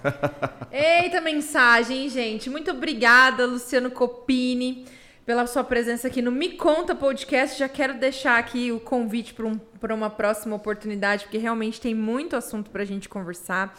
Obrigada de verdade, né? Que conteúdo de valor, coisa Foi valorosa que você só vê aqui, hein, gente? Bom, eu quero agradecer o Juan Carlo, nosso meu sand partner de hoje, né? Meu companheiro aqui de mesa que me ajudou aqui com o Luciano Copini, nosso ansioso assumido, então, aqui também. Teve a oportunidade de fazer uma quase consulta com o Luciano e Copini. Quase curado. É. boa, boa. E olha só, galera, é, quero aqui agradecer também a Mais Code. É, que acredita nesse projeto, é responsável por toda a estrutura, uma das maiores empresas de tecnologia de Mato Grosso do Sul. Se você tiver algum problema tecnológico, a solução você encontra na Mais Code, tá, gente? E olha só, também agradecer o Parque Office que é responsável por esse espaço maravilhoso que a gente grava esse podcast, né? Se você quer ter aquele escritório bacanésimo, aqui é o lugar para você ter esse escritório e realizar o seu sonho, tá bom? Quero também agradecer aqui as meninas da Triarte, que são as responsáveis aí pela identidade visual desse podcast. Muito obrigada, meninas. E também agradecer toda a equipe que está aqui nos bastidores desse podcast, o Bruno, Inara, Marcos, aí a Roberta que tá lá, o Pietro também. Tanta gente linda, a Bia também, né? Então, gente, é isso. Muito obrigada. Fiquem bem. Seja feliz. Não aceite menos que isso, tá bom? Até mais. Tchau, tchau. Tchau, tchau.